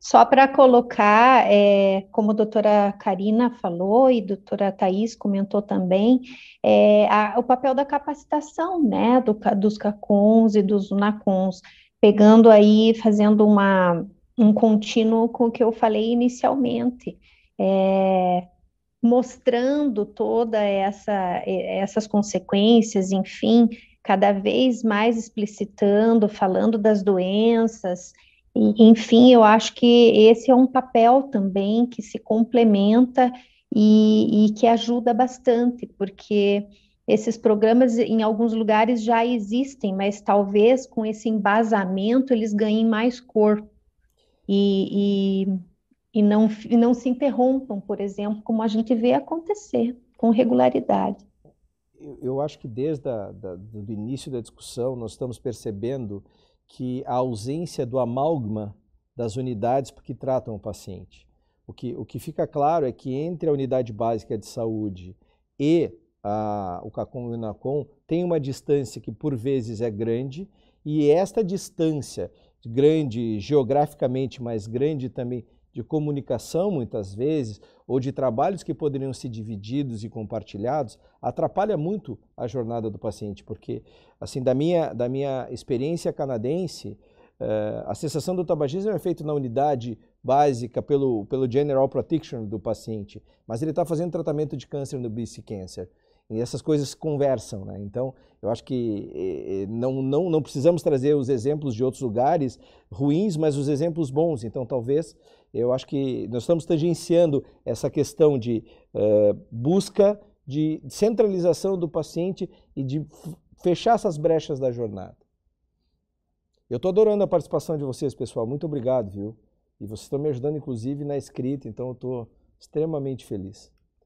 É, se sim, quais os profissionais envolvidos? Eu acho que a resposta do grupo de tabagismo, e aqui aparece algo que falamos uh, muito, a presença do pneumologista, que a Ângela comentou isso, e a presença do pneumologista é fundamental. É, nós já tínhamos comentado, alguém quer fazer algum comentário adicional aqui sobre essa pergunta? Nós não temos nenhum pneumologista, né?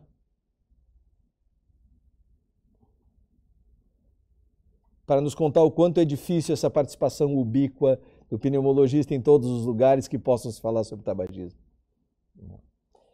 Então, próxima pergunta. Em média, quantos pacientes chegam a um centro com o diagnóstico estabelecido?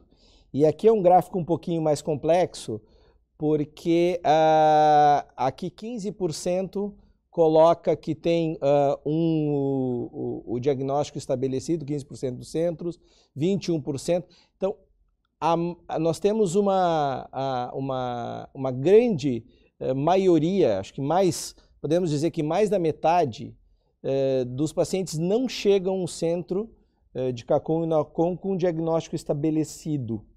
E aí eu ouvi alguém comentando sobre punções e, e o, quanto, o quanto esse diagnóstico ser eh, realizado no centro CACOM e UNACOM dificulta para que a gente tenha uma, uma, uma, uma jornada mais precoce para o paciente. Queria comentar um pouquinho Queria comentário de vocês de como é que chegam os pacientes.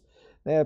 Eu ouvi também alguém comentou que o paciente chega com raio-x de tórax, né? O quanto isso está tá longe de um diagnóstico e longe de um estadiamento. Acho que foi a Ângela que falou isso, né, Ângela? Então, assim, na nossa realidade, é, a maioria dos pacientes não chega com diagnóstico.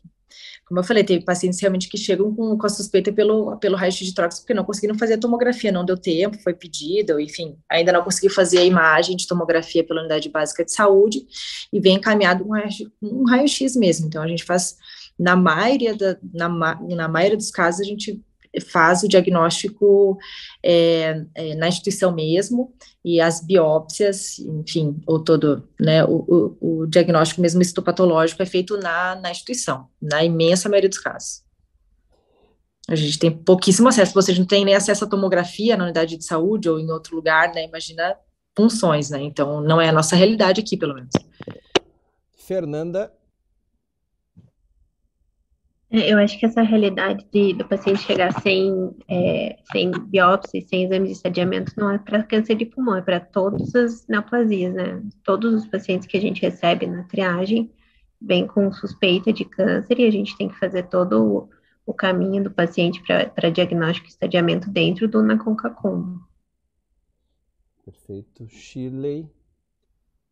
Não, só colocando ainda, de acordo com o que a Angela falou, a minoria chega com tomografia e quando chega já tem doença avançada, né? Porque demorou muito para fazer a tomografia efetivamente, para conseguir o exame de imagem. E é aí que a gente tem que trabalhar, né? Shirley, concordas que isso também faz parte de um programa de capacitação?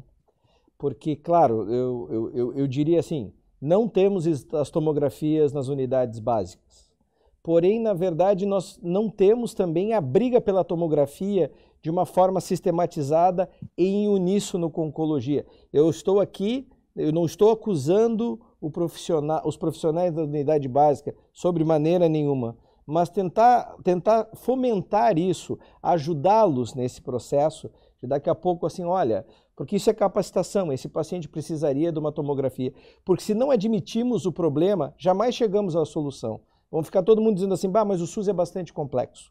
E realmente é complexo, é deficitário, tem um monte de problemas, mas é o convênio de 75% da população brasileira. Então, hoje, vamos dedicar essa sexta a tentar alguma solução para isso. Me parece que a capacitação também. Qual é o paciente que tem que fazer a tomografia e quanto é importante mecanismos de diagnóstico ou pelo menos de aceleração diagnóstica dentro, do, dentro da unidade básica. Sem dúvida, né, Alexei? Porque, na verdade, quando se pensa é, num rastreio, né, pensando em, aí em, até a nível populacional, e a gente leva essa questão, é justamente o que, o, o que se questiona é assim, você vai levar uma solução ou um problema, né? Justamente por quê? Porque se fala em carga tabágica, se fala em, em, cessação de tabagismo, mas na maioria das vezes não se tem o exame efetivamente que o, que o paciente precisa, né? Que é algo que eu coloquei no início. Então, esses pilares, a cessação do tabagismo, é, não só para o câncer de pulmão, mas como fator de risco para tantos outros cânceres. Então, essas campanhas devem acontecer. Essa conscientização, ela, ela é obrigatória. Tudo bem que o resultado pode até ser a longo prazo, mas ela precisa ser é, forte, precisa ser robusta. Agora, a gente precisa colocar também a necessidade do exame, porque de fato de fato, é, como eu coloquei, os pacientes que chegam com tomografia, na maioria das vezes, chegam com doença já é, mais adiantada, porque demorou muito para fazer o exame. E aí a gente não está falando em rastreio. Uma das minhas preocupações em escrever esse relatório junto com vocês é que o relatório não fique, uh, que nós não façamos a seguinte assertiva. Precisamos de mais diagnósticos na unidade básica de saúde, porque isso não é uma solução, isso é uma constatação. Então, talvez ah, precisamos e nos dispomos à, à capacitação e uma integração maior com essas, com essas unidades, sabendo que vão precisar de ajuda para resolver isso certamente. Uh, Karina? Eu acho assim, pelo que eu entendo, assim, todos os CACONs ou NACONs, a realidade do Paraná é o diagnóstico ser feito nessas unidades. Então, o que a gente precisa é de tomo uma lesão altamente suspeita, que no hospital a gente faz fibrobronquibiópsia, porque é o que a gente consegue mais, de mais resolver. É, claro, sempre ideal ter um centro de diagnóstico em algum lugar antes de vir para o NACOM, mas não é a realidade do Estado. Então, eu acho que a, o que a gente precisa é fazer ter um atomo, uma lesão altamente suspeita, e, e a biópsia é feita na, nos CACONs ou NACONs. Então, é isso que a gente precisa, pelo que eu consigo entender a realidade de todos, eu acho. É, e, e, talvez, Karina, eu acho que dentro da tua ideia, por exemplo, assim, se eu tenho um atomo na unidade básica de saúde e eu tenho como esse, esse médico, esse profissional da unidade básica de saúde, entrar em contato com a equipe do CACOM, UNACOM, nós vamos antecipar isso. E, essa, e estas coisas podem ser digitais. Aí mostrar a imagem para o paciente, mostrar a imagem para o colega e dizer assim, esse paciente aqui precisa da fibrobronco ou não porque senão, porque daqui a pouco vai ter um nódulo pulmonar que a ideia é que a conduta é repita o exame em tanto tempo. E daí esse paciente não precisa vir para o CACOM, NACOM. Então, eu acho que fica muito claro a necessidade dessa presença, que não precisa ser física, mas pelo menos tem que ser um, uma linha digital hoje que nós possamos traçar. Eu acho que fica para o questionário isso vai bastante claramente. Uh, mais alguém, pessoal? Senão eu vou passar aqui em questão.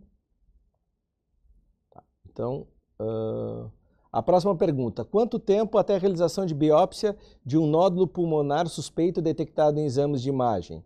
A maioria das pessoas respondeu que 15 a 30 dias. Eu estou imaginando que isso é feito dentro do, do CACOM NACOM, como a gente estava conversando agora, né? São os diagnósticos, se leva 15 a 30 dias para essa punção. Eu queria saber do, do pessoal que respondeu 30 a 60 dias. A dificuldade é de acesso, basicamente. A dificuldade é que o diagnóstico não é feito no mesmo, por exemplo, o NACOM tem que encaminhar para um outro centro. Como é que vocês veem assim, exemplos de dificuldade que nós pudéssemos citar como melhoria?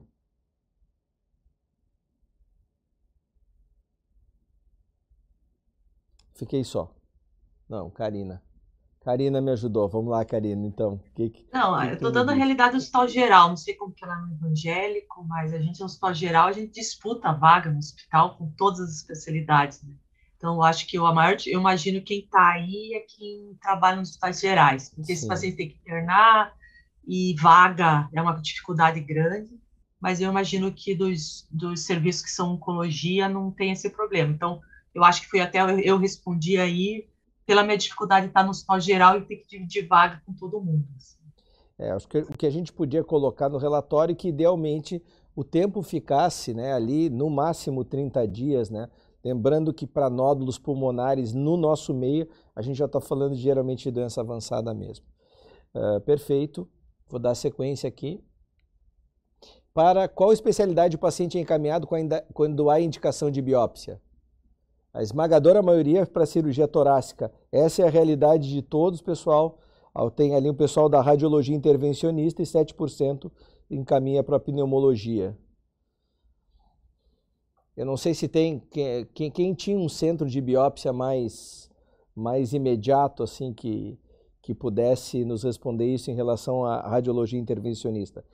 Na minha prática, como eu trabalho com tumor board, eu acabo encaminhando para o cirurgião torácico até porque geralmente eu tenho outras dúvidas, então, uh, salvo pacientes metastáticos claramente, uh, a ideia aqui é, é cirurgia no, na minha prática. Agora, não estamos discutindo a minha prática, sim a prática de vocês. Algum comentário nesse cenário? Alguém acha que está adequado dentro desse processo, que já se faz uma avaliação da cirurgia torácica acoplada ao, ao, à avaliação de nódulo? E biópsia. Thaís. A gente também tem um tumor board, acho que isso é uma coisa que também a gente poderia colocar no, nesse documento que você vai fazer aí, Alexei, porque é extremamente relevante até para o diagnóstico, a gente ter a suspeição clínica, então a gente tem uma reunião que é quinzenal, para a gente poder discutir as imagens, alguns casos novos, e daí nisso tem um cirurgião e tem um radiologista intervencionista. E daí a gente decide qual é a melhor forma de biópsia, né, de procedimento. Talvez aí a tecnologia possa realmente ajudar. né? Por exemplo, um médico da unidade que está com uma tomografia, ele poderia encaminhar esse, esse exame para um especialista cirurgião ou radiologista intervencionista para a gente poder direcionar a melhor forma de biópsia e já encaminhar com mais agilidade possível. Thaís, todos os casos são discutidos ou eles são motivados, por exemplo, são casos trazidos pela oncologia, casos trazidos pela cirurgia, uh, qualquer uma das especialidades traz o caso, como é que funciona essa rotina e o que, que vocês imaginam que precisa agregar além no tumor board? A grande maioria dos casos são dos casos novos, são discutidos, ou casos que a gente tem alguma dúvida diagnóstica, né? Não dá para é. discutir todos, obviamente, porque são muitos, então, no nosso board tem o cirurgião torácico, oncologista clínico, radiologista, patologista e radiologia intervencionista. E radioterapeuta também. É, mas o que mais ajuda a gente é, é quando a gente tem uma dúvida diagnóstica ou a gente não sabe, por exemplo, qual nódulo que a gente tem que biopsiar. O radiologista para a gente ajuda muito. Para a gente foi uma grande aquisição ter uma equipe de radiologia bem capacitada porque a gente recebe muitos pacientes com tomografias com nódulos benignos, alguns são tuberculose, a gente vai ter isso se a gente for aumentar o acesso a tomografias. Então, se a gente tiver um radiologista, principalmente com especialidade em intervenção, e um cirurgião torácico que possa já ver esse exame de cara, é, antes de chegar para a gente, é, penso eu que é a melhor forma da gente conseguir agilizar. Com a gente é assim que funciona. É, se a gente for pensar condições que são, impactam em sobrevida, né, em agilidade, é, nós vamos dizer que cuidados, certamente cuidados paliativos em câncer de pulmão e tumor board são duas intervenções que não dependem é, de, um, de um instrumento terapêutico, digamos assim, não depende, não é como um EBUS, não é como imunoterapia, é uma organização de serviço. Então eu acredito que tumor board nós podemos colocar como essencial e aí eu quero ver a doutora Shirley se alguém não considera essencial o tumor board para tratamento de câncer de pulmão. Shirley? Só complementando, Alexei, novamente eu trago a ideia da teleinterconsulta, né, entre profissionais, porque facilitaria muito, né, encurtaria muito esse caminho e bem de acordo com o que a Thais comentou. Né, acho que é um recurso que poderia ser é, explorado aí para várias áreas. O tumor board da pandemia foi incrível, assim, a gente achou que não ia conseguir e conseguiu fazer porque a tecnologia hoje ajuda muito, né? Então temos que usar a nosso favor. Alguém gostaria? Temos Thaís, de novo. Thaís. É só mais um comentário. Ah, é importante, eu acho que colocar que essa questão da gente ter a teleconsulta principalmente para câncer de pulmão, na nossa realidade, muitas vezes a gente recebe imagens de pacientes com suspeita de câncer, e quando a gente vai ver o paciente, o paciente não tem a mínima condição nem de fazer biópsia, né? Então, se a gente mais uma vez puder colocar essa teleconsulta alinhada com uma boa avaliação de um clínico, para a gente saber se o performance status desse paciente, se, gente, se é um paciente que realmente precisa ir para uma biópsia, eu posso dizer que nas últimas semanas a gente tem recebido casos que nem, infelizmente, nem biópsia daria conta. Então, Sim. acho que a gente precisa, mais uma vez, essa, de um clínico que avalie bem o paciente. É, e que possa trazer essa informação antecipadamente. Shirley? É, e, e, justamente isso que a Thais está colocando, isso quando o paciente não tem a biópsia cancelada, né? Porque já, já ficou tão difícil dele chegar para fazer e de repente no dia é cancelado, porque está hipertenso, por alguma, alguma doença aí de base que descompensou e aí essa, esse procedimento é cancelado. E a, então, se isso é previamente alinhado e conversado, e justamente esse paciente bem manejado clinicamente, todas as suas comorbidades aí, digamos que seja um paciente que está na unidade básica, a chance de quando ele chegar para referência e efetivamente conseguir fazer o procedimento e ter o diagnóstico também é maior, porque não é raro a gente ver os pacientes cancelando o procedimento por descompensação também, ou por falta de condição, que é o que, é, o que ela colocou, né? Perfeito. Então, uma avaliação clínica, tumor board e a antecipação digital de, de avaliação. Uh, Alisson. É, só reforçar essa, aí, por favor. É, reforçar essa questão da, da, avaliação clínica, né? Porque muitas vezes chega um paciente para a gente para fazer biópsia e você fica na dúvida, né? O paciente aguenta algum tipo de tratamento, né? Esses dias aconteceu comigo, né? Eu fiz uma biópsia linfonodo é, supraclavicular, mas o paciente não tem perspectiva nenhuma de tratamento, né? Paciente consumido, é, talvez é, é, teria que ter um, reforçar bem essa parte da, da avaliação clínica, né? É, talvez quando chegar na triagem, né, ter, ter algum tipo de avaliação é, nesse sentido. Não sei se, se, se, existe alguma forma da gente colocar isso de uma forma mais, mais objetiva. Não, sem dúvida, a gente pode colocar que, além da avaliação é, do, da antecipação diagnóstica, a avaliação clínica que permita as, os subsequentes tratamentos, né? porque esse, esse paciente, num, numa situação ideal, vai se discutir cirurgia. Né? Então, ele precisa ter uma avaliação clínica o quanto antes para nós entendermos a operabilidade. Acho que está tá extremamente bem colocado. É, até para a gente não fazer procedimentos necessariamente, né? Para que você vai fazer biópsia se não vai tratar? Né? É, e, e, discutir muito, é, exatamente, que é a questão da futilidade, né? Eu estou submetendo o paciente a risco sem efetivamente ter uma possibilidade de benefício a posteriori. Excelente. Tenho, acho que não temos. Tem mais, tem mais alguém? Doutora Camila. Camila. Oi, uh, reforçando como os colegas já, já comentaram, né, e pegando esse gancho do, da avaliação clínica do paciente, que realmente é fundamental a, essa discussão em boarding, porque mesmo nos cenários que a gente possa vir a ter um paciente com, uma, com PS limítrofe, né, um paciente mais debilitado, essa, esse olhar do oncologista também de qual é o fator de risco desse paciente, que idade ele tem, né, uma hipótese que possa ser ou não um paciente que venha ter uma mutação e que às vezes, sim, mesmo tendo um PS, um PS não tão adequado, vai se beneficiar de algum, de algum tratamento. Então, acho que realmente é essencial que que, que, seja discutido né, do ponto de vista multidisciplinar, para que se possa individualizar alguns casos e, e né, não deixar também de fazer daqui um pouco um diagnóstico que seja que o paciente possa se beneficiar de alguma de alguma terapêutica. Perfeito. A presença do clínico no tumor board, acho que é, é também essencial. Uh, mais alguém, pessoal? Se não, vamos dando sequência. Uh, após o diagnóstico de câncer de pulmão, o paciente é acompanhado por uma equipe multi, médica multidisciplinar se sim, quais os profissionais envolvidos?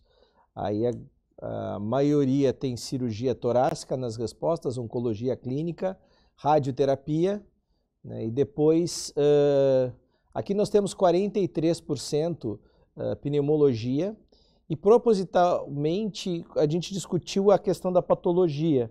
E a patologia aqui versa também da pesquisa imunistoquímica de, de PDL1 ou da questão de, dessa discussão uh, hoje que versa não só da parte de uh, ah, AP e imunistoquímica, mas também do tumor board molecular. É, talvez alguém possa me dizer assim, nós estamos indo para o mundo ideal, Alexei. Aí vocês me parem, mas assim, não precisaríamos, o Alisson e a Camila, a Shirley, citaram o clínico no acompanhamento. Nós não precisaríamos de mais, seria o pneumo esse clínico também? Precisamos trazer mais o pneumo para o câncer de pulmão? Que que vocês, quais são as, as ideias de vocês aí? Porque nós já vamos colocar o clínico mais próximo nesse tumor board. O pneumologista e a questão molecular, ela vai fazer parte disso? Isso é muito mundo, mundo ideal? Ou, Fernanda, por favor? É, a gente tem por rotina o, o, o, é, o, câncer, o pneumologista, né, acompanhando, que esses pacientes, via de regra, já têm um DPAC é, associado, e alguns sintomas não são do câncer, né, são do DPAC. É, e quanto à parte molecular, a gente também manda todos os, os as biópsias para fazer primeiro uma análise mais breve, né, pelo PDPOID, principalmente para detectar mutações de FR, para dar acesso aos pacientes ao, ao IRESA, né, e mais tarde daí um, um painel mais amplo para deixar o paciente pré-triado para eventualmente algum estudo clínico. Né? Eu acho que a gente não vai ter acesso às medicações né, em, de, de, que a gente tem no, no privado, mas pelo menos para deixar o paciente já triado para encaminhamento para estudo clínico. Não excluí-lo de alguma outra possibilidade, eu acho que isso é extremamente relevante, né? Não excluir o paciente já de saída não tendo uma testagem, né? Uh, mais algum, é, em termos de profissionais envolvidos, mais algum parecer? Porque eu acho que a gente está chegando na parte mais de tratamento agora. Acho que vou passar para o tratamento, então. Temos ninguém. Ah, quanto tempo até a realização dos exames de estadiamento? Esse é um dos gargalos, certamente, de quem faz oncologia torácica. Né? Estadiamento de câncer de pulmão, tanto na, na, na prática pública quanto na prática privada. Eu fiquei feliz que o resultado do estadiamento vai em até 15 a 30 dias. Qual é o exame de estadiamento que vocês têm mais dificuldade nos centros que nós poderíamos mencionar aqui uh, no nosso relatório?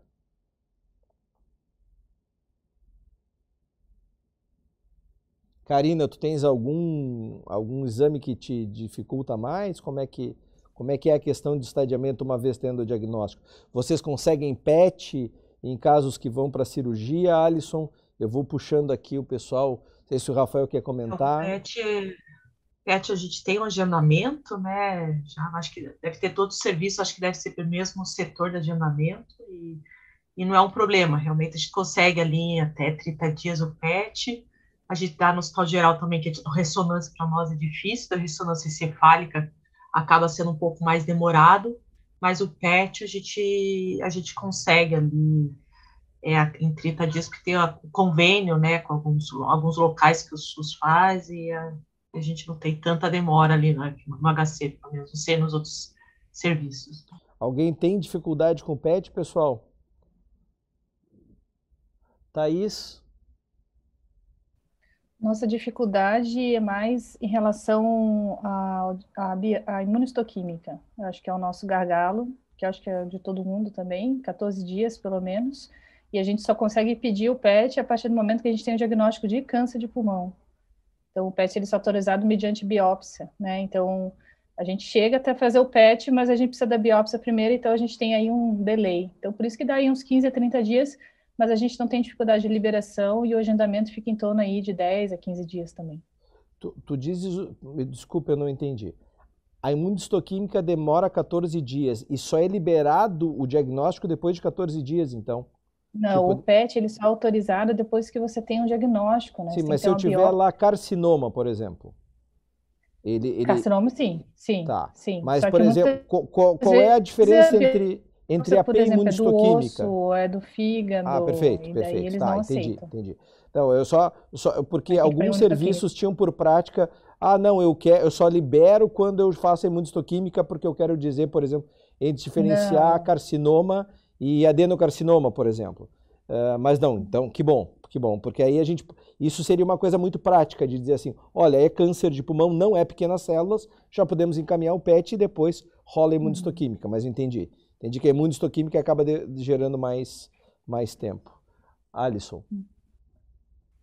Aqui a gente tem pouco acesso ao PET, né? É, em Foz do Iguaçu não tem o PET, eles fazem exame cascavel e vai 30, 40, às vezes até dois meses para conseguir um PET. Então, na nossa prática, é, no SUS pelo menos, todos vão estadiar com tomografia e às vezes com ressonância de crânio.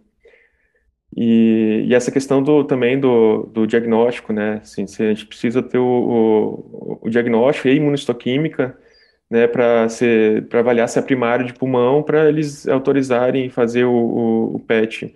Então, na nossa prática aqui, ele é, não tem, não, não dá para fazer, né? Então, a gente vai na, na tomografia, que aí a gente consegue, é, em duas semanas, estourando um mês, a gente já está com o paciente pronto, estadiado.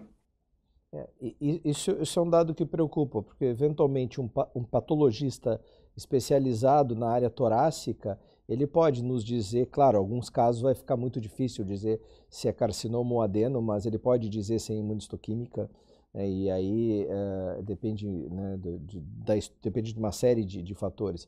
Mas eu acho que para o relatório precisamos ter um acesso mais ubico, mais geral para PET, para que não temos essas distorções. Que, Em algum serviço vai ser em 30 dias e no outro serviço até dois meses para se fazer o PET. Né? Eu acho que.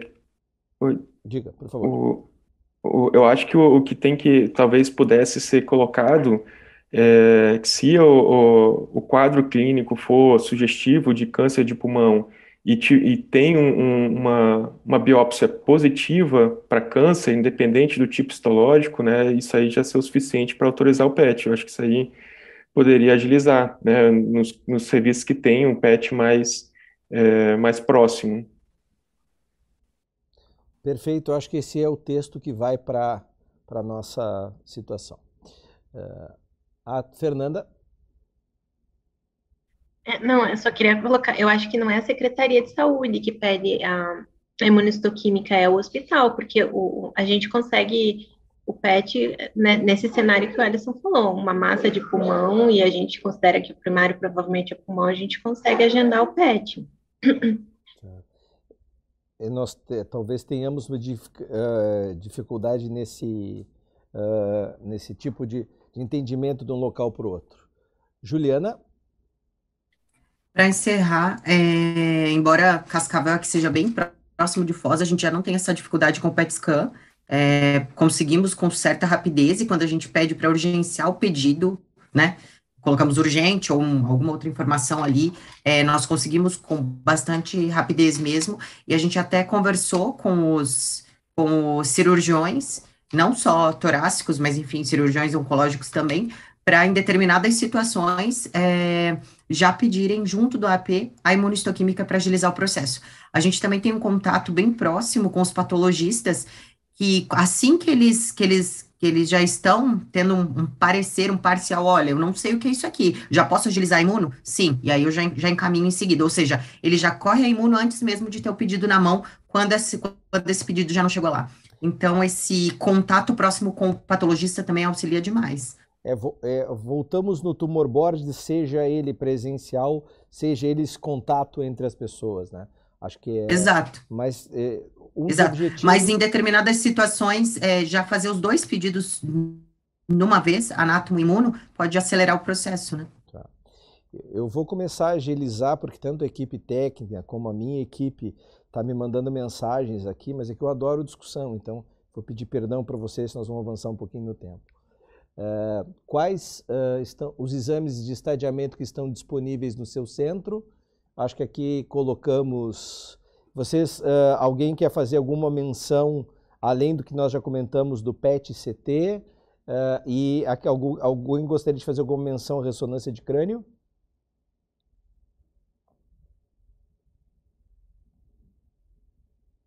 Então parece que nossos exames estão nos nossos centros, né? Uh, próximo. Como é feito o estadiamento dos pacientes com suspeita de envolvimento linfonodal? 50% mediastinoscopia, 29% das respostas PET-CT, 14% tomografia. Dificuldades na mediastinoscopia, a mediastinoscopia ocorre no transoperatório, como é que funciona? Talvez o Alisson possa nos ajudar por ser cirurgião e eu quero ouvir mais alguém além do Alisson.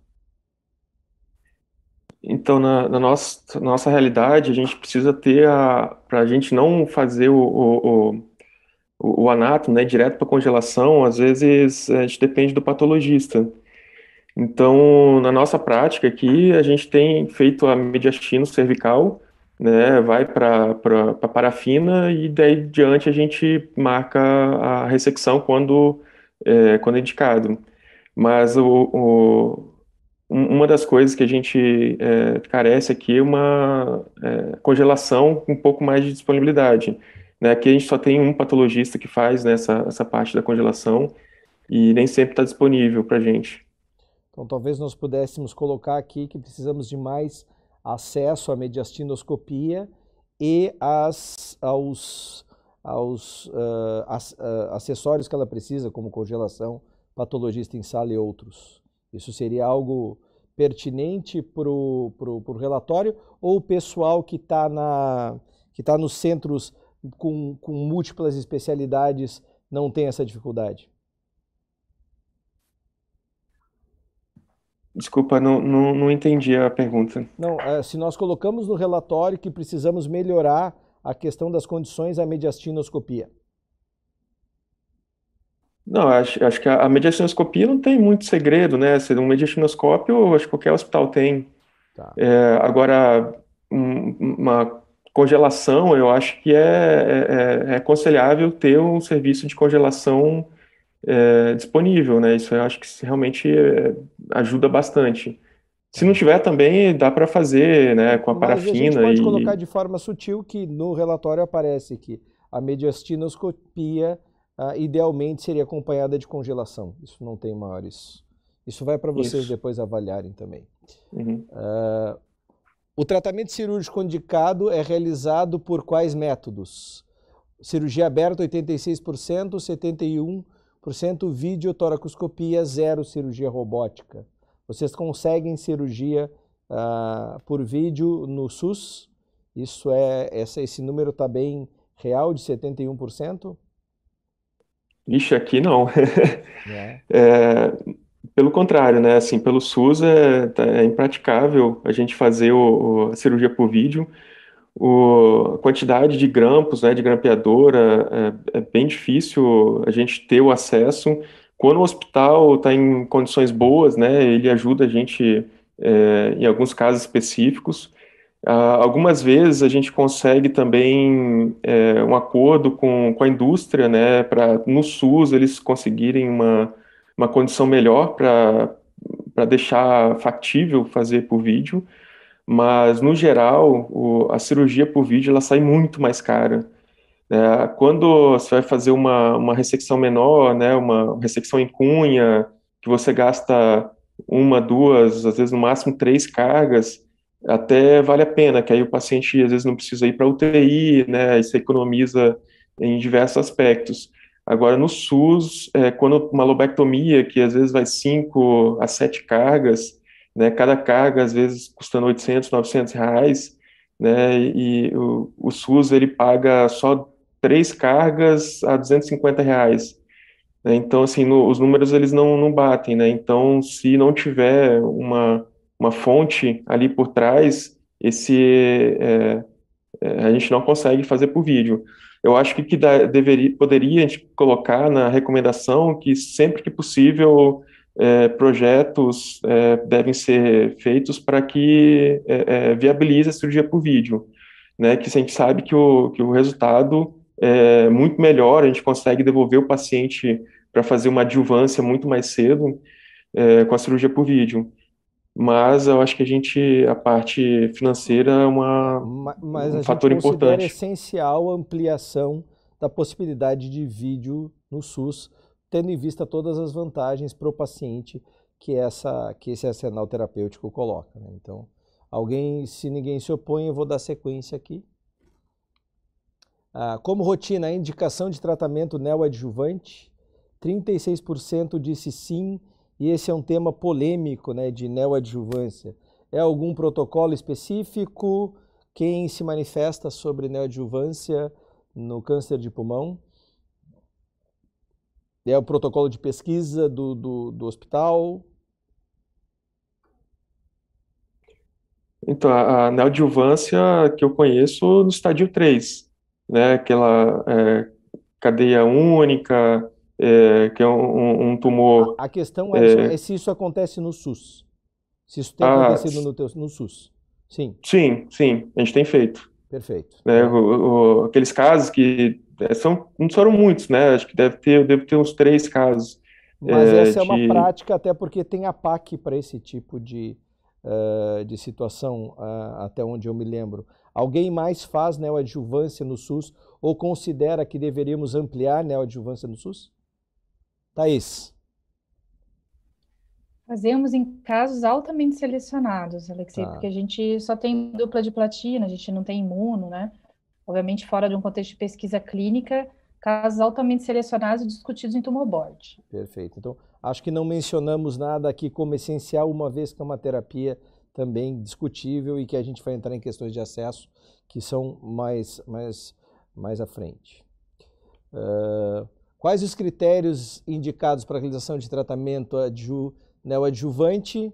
Eu não sei se alguém usa Ah, eu acho que aqui também nós não vamos colocar nenhuma discussão, uma vez que não vai a neoadjuvância para o cenário. A ideia era só, acho interessante uh, no contexto técnico, mas não prático do, do, do questionário nesse momento.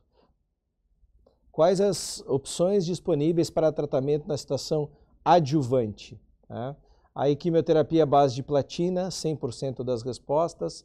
E aí depois os, os, os companheiros da platina, vinorelbina, gencitabina, taxano, pemetrexed.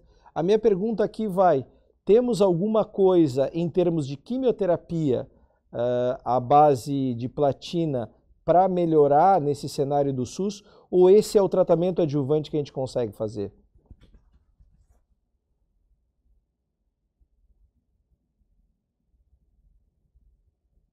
Lembrando que provavelmente todos vocês fazem. A Karina.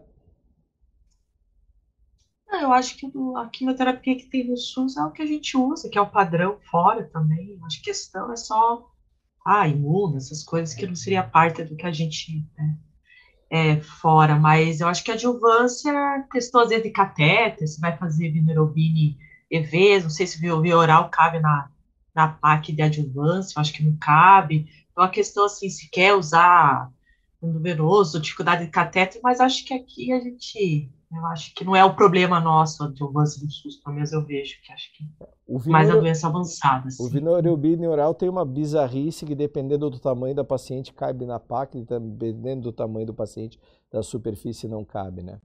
Então, acho que aqui... Tem algum tratamento adjuvante que incomoda vocês não estar no SUS? Que incomoda assim, olha, esse aqui me tira o sono, eu não poder usar tal tratamento adjuvante no SUS. Thaís. Eu ia te chamar, Thaís. Transmimento de pensação. A gente podia uma negociação melhor da, tanto só da Venoral Binoral quanto do Pemetrexed. Opa, tá me ouvindo? Sim. Agora sim. Minha internet está meio ruim. Acho que a gente podia ter uma negociação melhor, tanto da vinorobinaural quanto do pemetrexed, e alguns casos de gefitinib, né? Se a gente pudesse. Perfeito. Vamos ver aqui. Quais as, as opções de tratamento disponíveis para o tratamento definitivo no estágio clínico 3? É, pensando aqui nos pacientes uh, uh, é, na transição entre cirurgia ressecabilidade e ressecabilidade.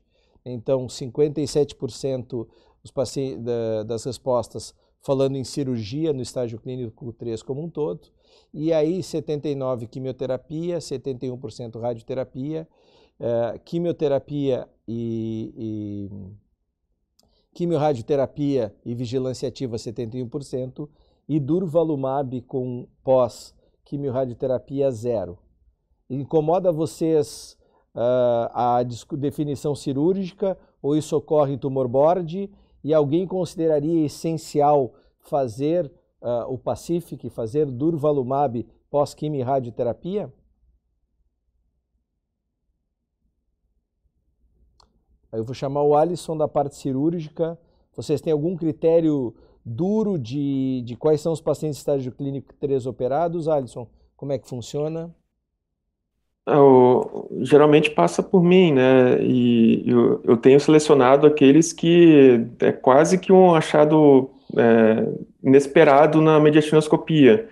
Né? Você biopsiou e veio, você não, nem não esperava e acabou vindo em alguma cadeia positiva, aí eu tenho encaminhado para neoadjuvância, na verdade, né?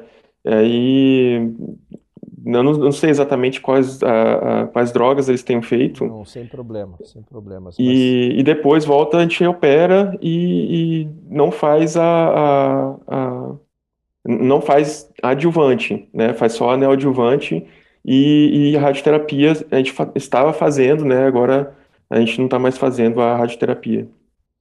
É, incomoda alguém da oncologia não usar durvalumab pós-quimio-radioterapia para pacientes que não progrediram porque há um movimento nacional aí de, pelo menos da, da empresa que faz o Durvalumab, de tentar colocar via Conitec, Ministério da Saúde, esse protocolo no SUS, né, ajustando a PAC, ajustando valores. Como é que é a opinião de vocês? Alguém gostaria de se...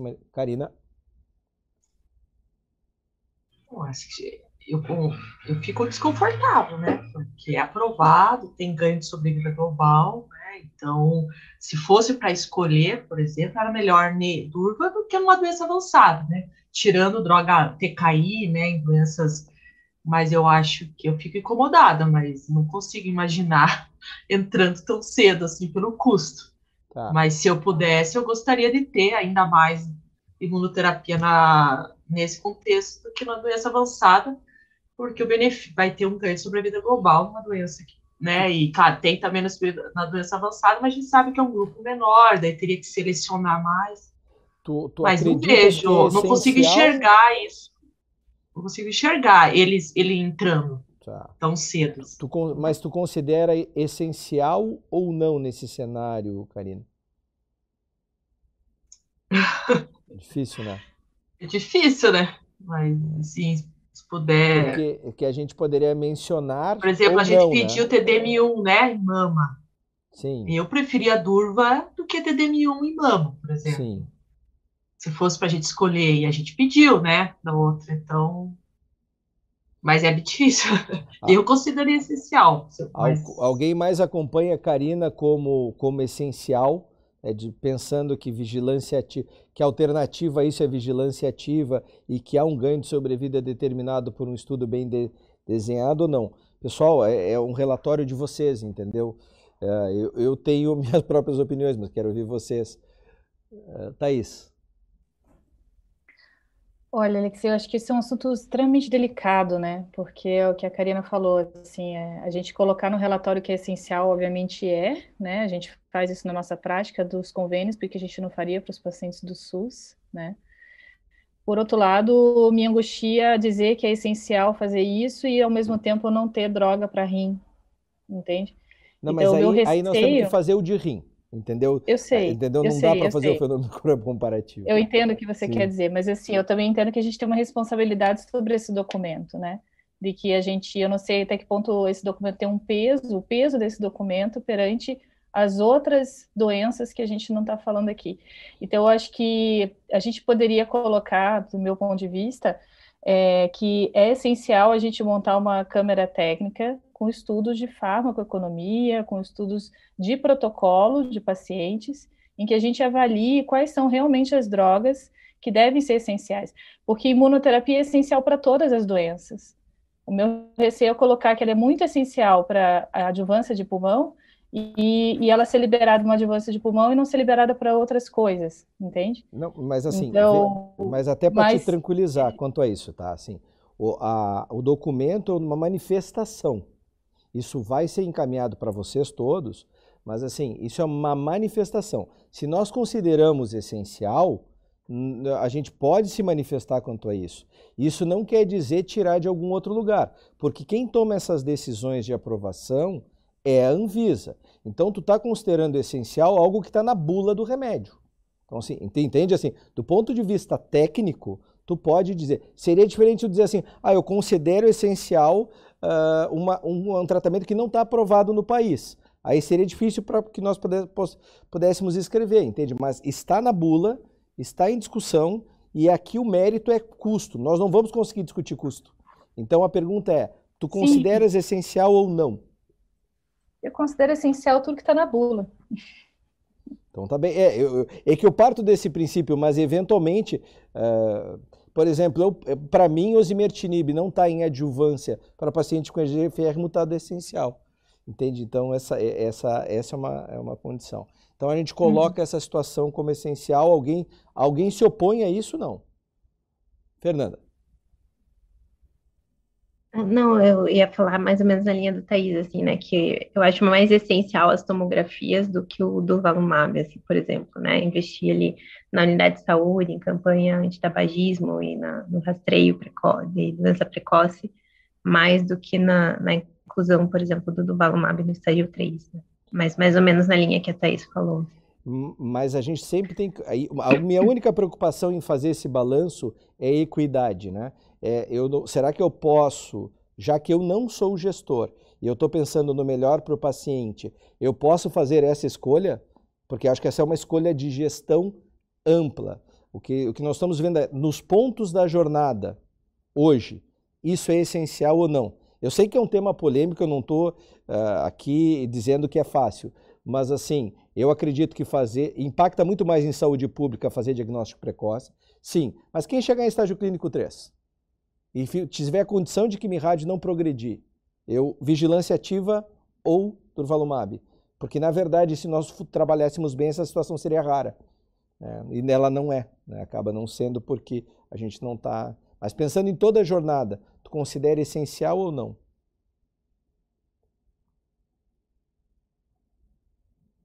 Te apertei. É difícil.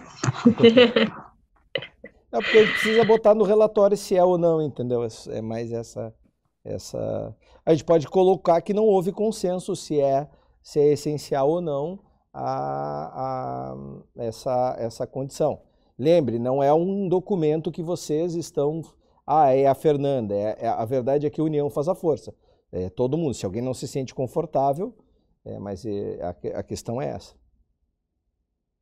Porque no final a Thais acho que concorda que é essencial. Então, é, vamos gerar o relatório, porque acho que nós vamos ter que avançar nos, nos temas e, e aí vocês é, se Não, eu não, não me oponho a, a, colocar é essencial, só, só ponderando assim que Sim, talvez existam não, coisas ficou, mais prioritárias. Sim, no recurso, pensando que o recurso é finito, alguém tem que fazer essa escolha, eu também escolheria lá o início. Totalmente de acordo. Tratam o tratamento definitivo pode apresentar toxicidade relevante. Quais as, uh, quais medidas são indicadas nesse cenário? Né? Eu acho que aqui é um, um pouquinho da equipe multi, né? Avaliação nutricional, 100%, avaliação da função pulmonar, 71%, reforço para acessar o tabagismo, orientação para atividade física, identificação e manejo precoce de esofagite e pneumonite. Alguém da equipe multi quer se manifestar, pessoal? Ah, é, o segmento do paciente que está fazendo quimio-radioterapia, que está fazendo o tratamento para câncer de pulmão mais a, a, localmente avançado ou metastático, as toxicidades e o manejo. Existe algum programa de participação em conjunto?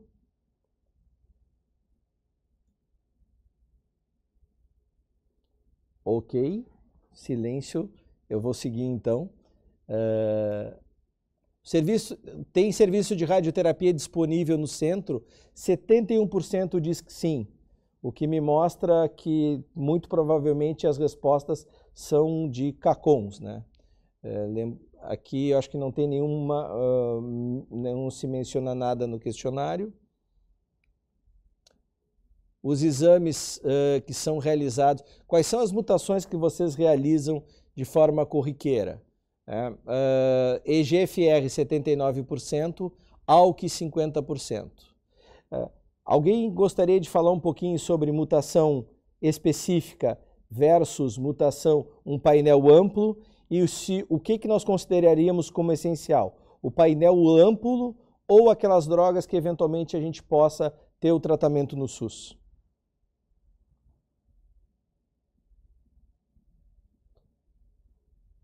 A Juliana está quietinha há mais tempo, eu vou chamar a Juliana. Como é que vocês fazem aí, Juliana?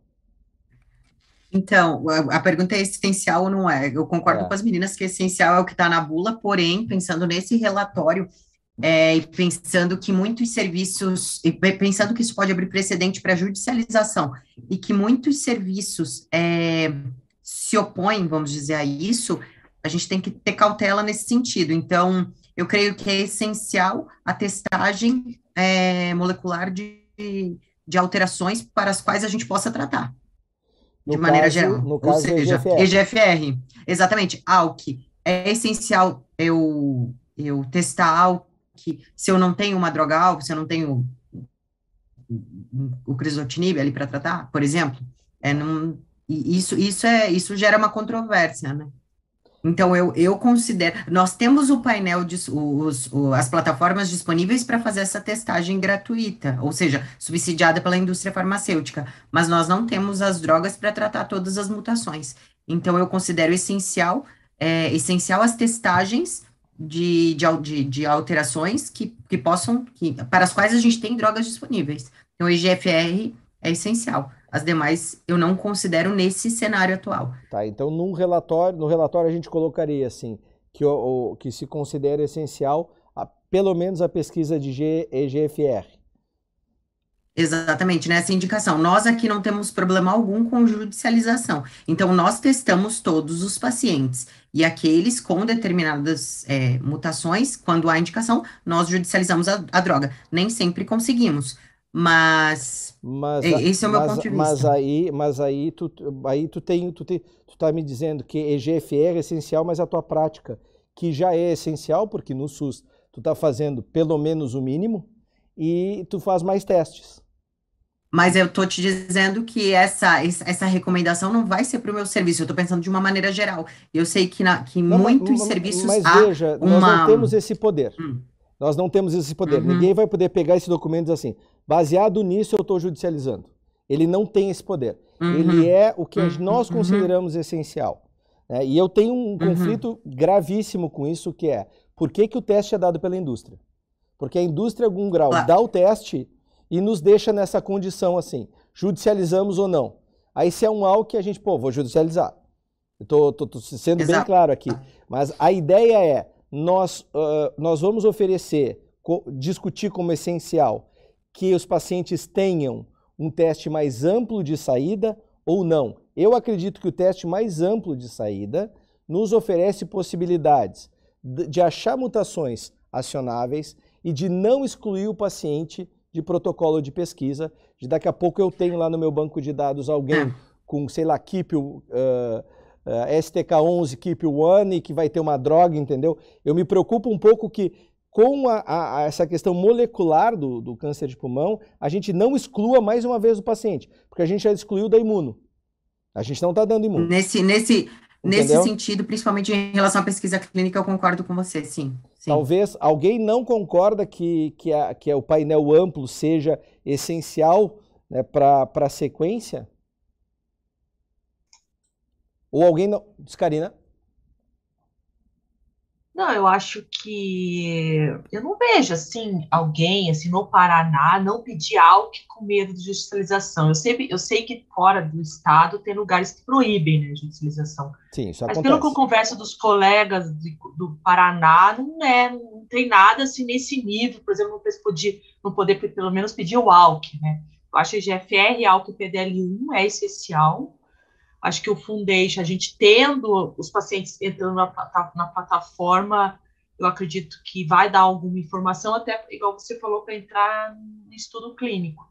Mas se fosse um medo, por exemplo, da judicialização, acho que pelo menos a GFR, ALK e PDL1 deva entrar nesse mérito de medo de judicialização, porque acho que é o básico do básico, e o paciente tem que saber que ele tem um ALK, porque acho que a gente deixar de falar isso para o paciente pode algo além. Agora, fora isso, mas não parece a realidade do Paraná, assim, pelo que eu converso com, com os colegas, assim, em geral, assim, não sei se... Então, se ninguém certo. se opõe, colocamos que ah, na discussão se recomenda, sempre que possível, o painel mais amplo para não excluir o paciente das dos outros cenários. Pessoal, nós temos 10 slides e já passamos do horário, então eu realmente vou ah, agilizar aqui, são 9h15, tá? Então, em que momento são eh, solicitados os testes? A maioria colocou que na doença metastática em primeira linha, e na verdade a ideia é o quanto isso deve ser no início da jornada do paciente. Alguém se opõe à frase no início da jornada do paciente ali com o estágio clínico 4? Para que, eu não sei se vocês fazem testes, faz quimioterapia e testa depois se alguém faz isso. Senão nós vamos botar na primeira, na- no início da jornada. No hands, ok. Qual a fonte pagadora do teste? A gente já falou sobre isso.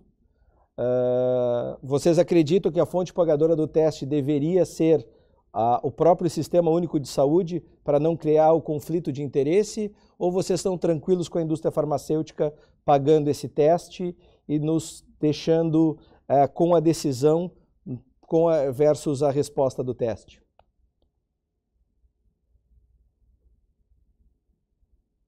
Ok? Então, no relatório, colocamos que não, não vamos mencionar isso, uma vez que o teste está sendo feito pela indústria.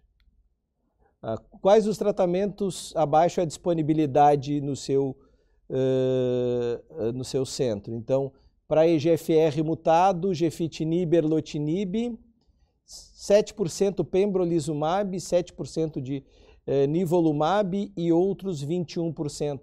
Tem alguém que consegue fazer fora de protocolo de pesquisa imunoterapia ou judicializa imunoterapia? Alguém considera imunoterapia no estágio clínico 4 essencial?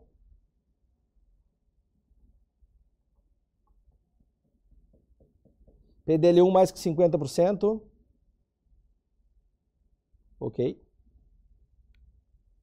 Nos pacientes EGFR mutado com progressão à primeira linha, quais testes estão disponíveis no seu centro? 21% pesquisa T790M em biópsia líquida, nenhum exame é realizado. Vocês acreditam que nós deveríamos realizar teste nesses pacientes ou pelo fato de que nós não temos acesso ao zimertinib, não consideramos isso essencial? Ninguém acha essencial? Ok. Os pacientes com neoplasia pulmonar recebem acompanhamento dos cuidados paliativos. Ah, alguém da equipe multi pode fazer algum comentário sobre isso?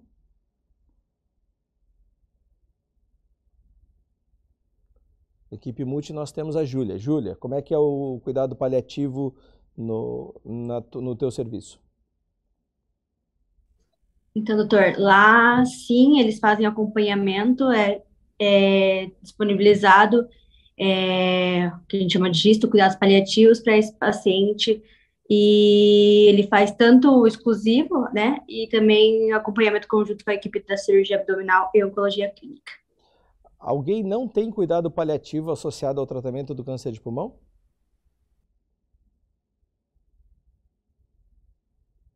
Rafael.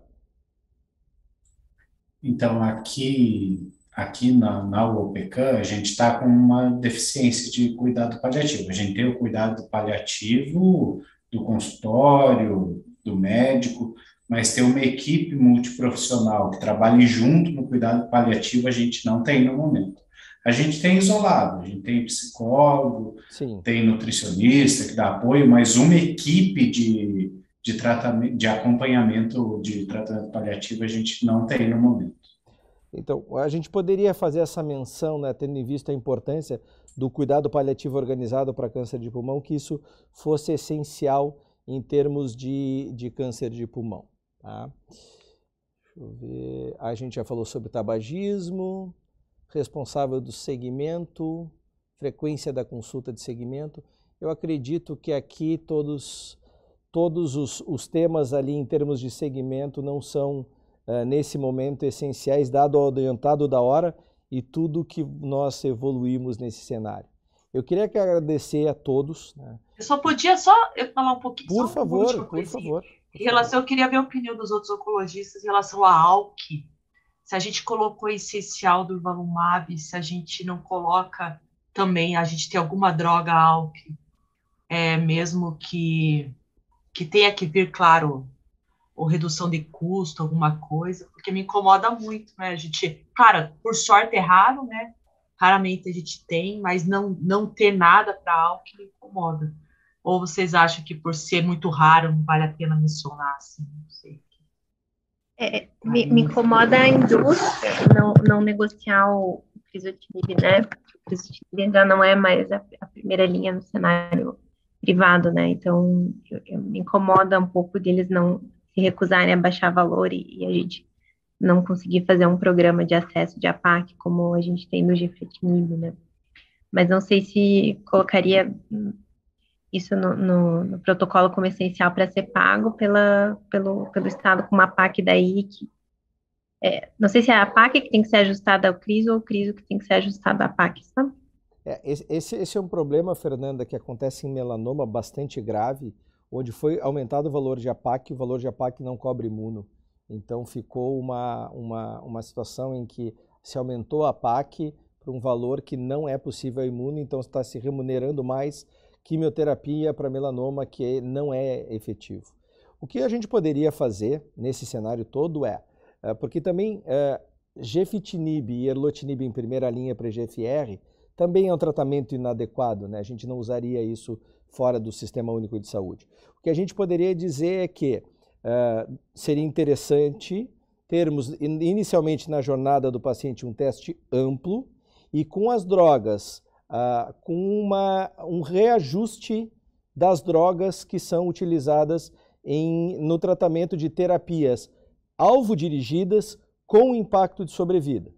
Então, por exemplo, isso aí ficaria subentendido para os pacientes EGFR mutados o uso de, de osimertinib, a gente tem os dados de Flaura que foram atualizados, isso também nos daria a possibilidade de, eventualmente, uma discussão melhor do ALK na, nesses pacientes que são raros, mas têm drogas extremamente ativas, e eu acho que nesse cenário, uh, talvez a discussão de alectinib ou outra opção seja melhor ainda do crizotinib. Mas nós não precisamos detalhar a droga em si, acho que nós podemos ser mais amplos falando de testes amplos com uh, uh, o ajuste de terapias que aumentam sobrevida para alvos acionáveis. Isso é algo que fica elegante no texto e não fica mercadológico, para a gente não ficar entrando crisoalec, osimertinib, EGFE, lotinib. O que, que vocês acham desse texto, assim, para finalizar? Eu acho que essa questão da Karina é, é bastante relevante. Por mim, ficaria tá. bom, sim. Tá, então botaremos assim. Bom, pessoal, então agora eu vou encerrar. Eu peço perdão por vocês pelo avançado da hora, mas nós tivemos essa discussão bastante intensa e com a participação de vocês. Esse questionário agora é elaborado e, e condensado e criado realmente uma jornada e essa, essa informação vai ser é, divulgada para vocês e, e vai ter o acordo desse, desse, desse documento que vai ser uh, que é liderado aí pelo pessoal. Nós vamos fazer a formulação e lideramos e distribuímos através da Educare e, e do, do pessoal do Erasto. Muito obrigado a todos, obrigado pela participação, obrigado pelo apoio. Quero agradecer a todos os, patrocinadores, agradecer a equipe aqui da Educare, do, do, a família Erastiana, e, e, e agradecer a Conecta Doc, que faz toda a compilação de dados para nós e, e leva a, esses questionários para vocês. Muito obrigado e boa noite a todos.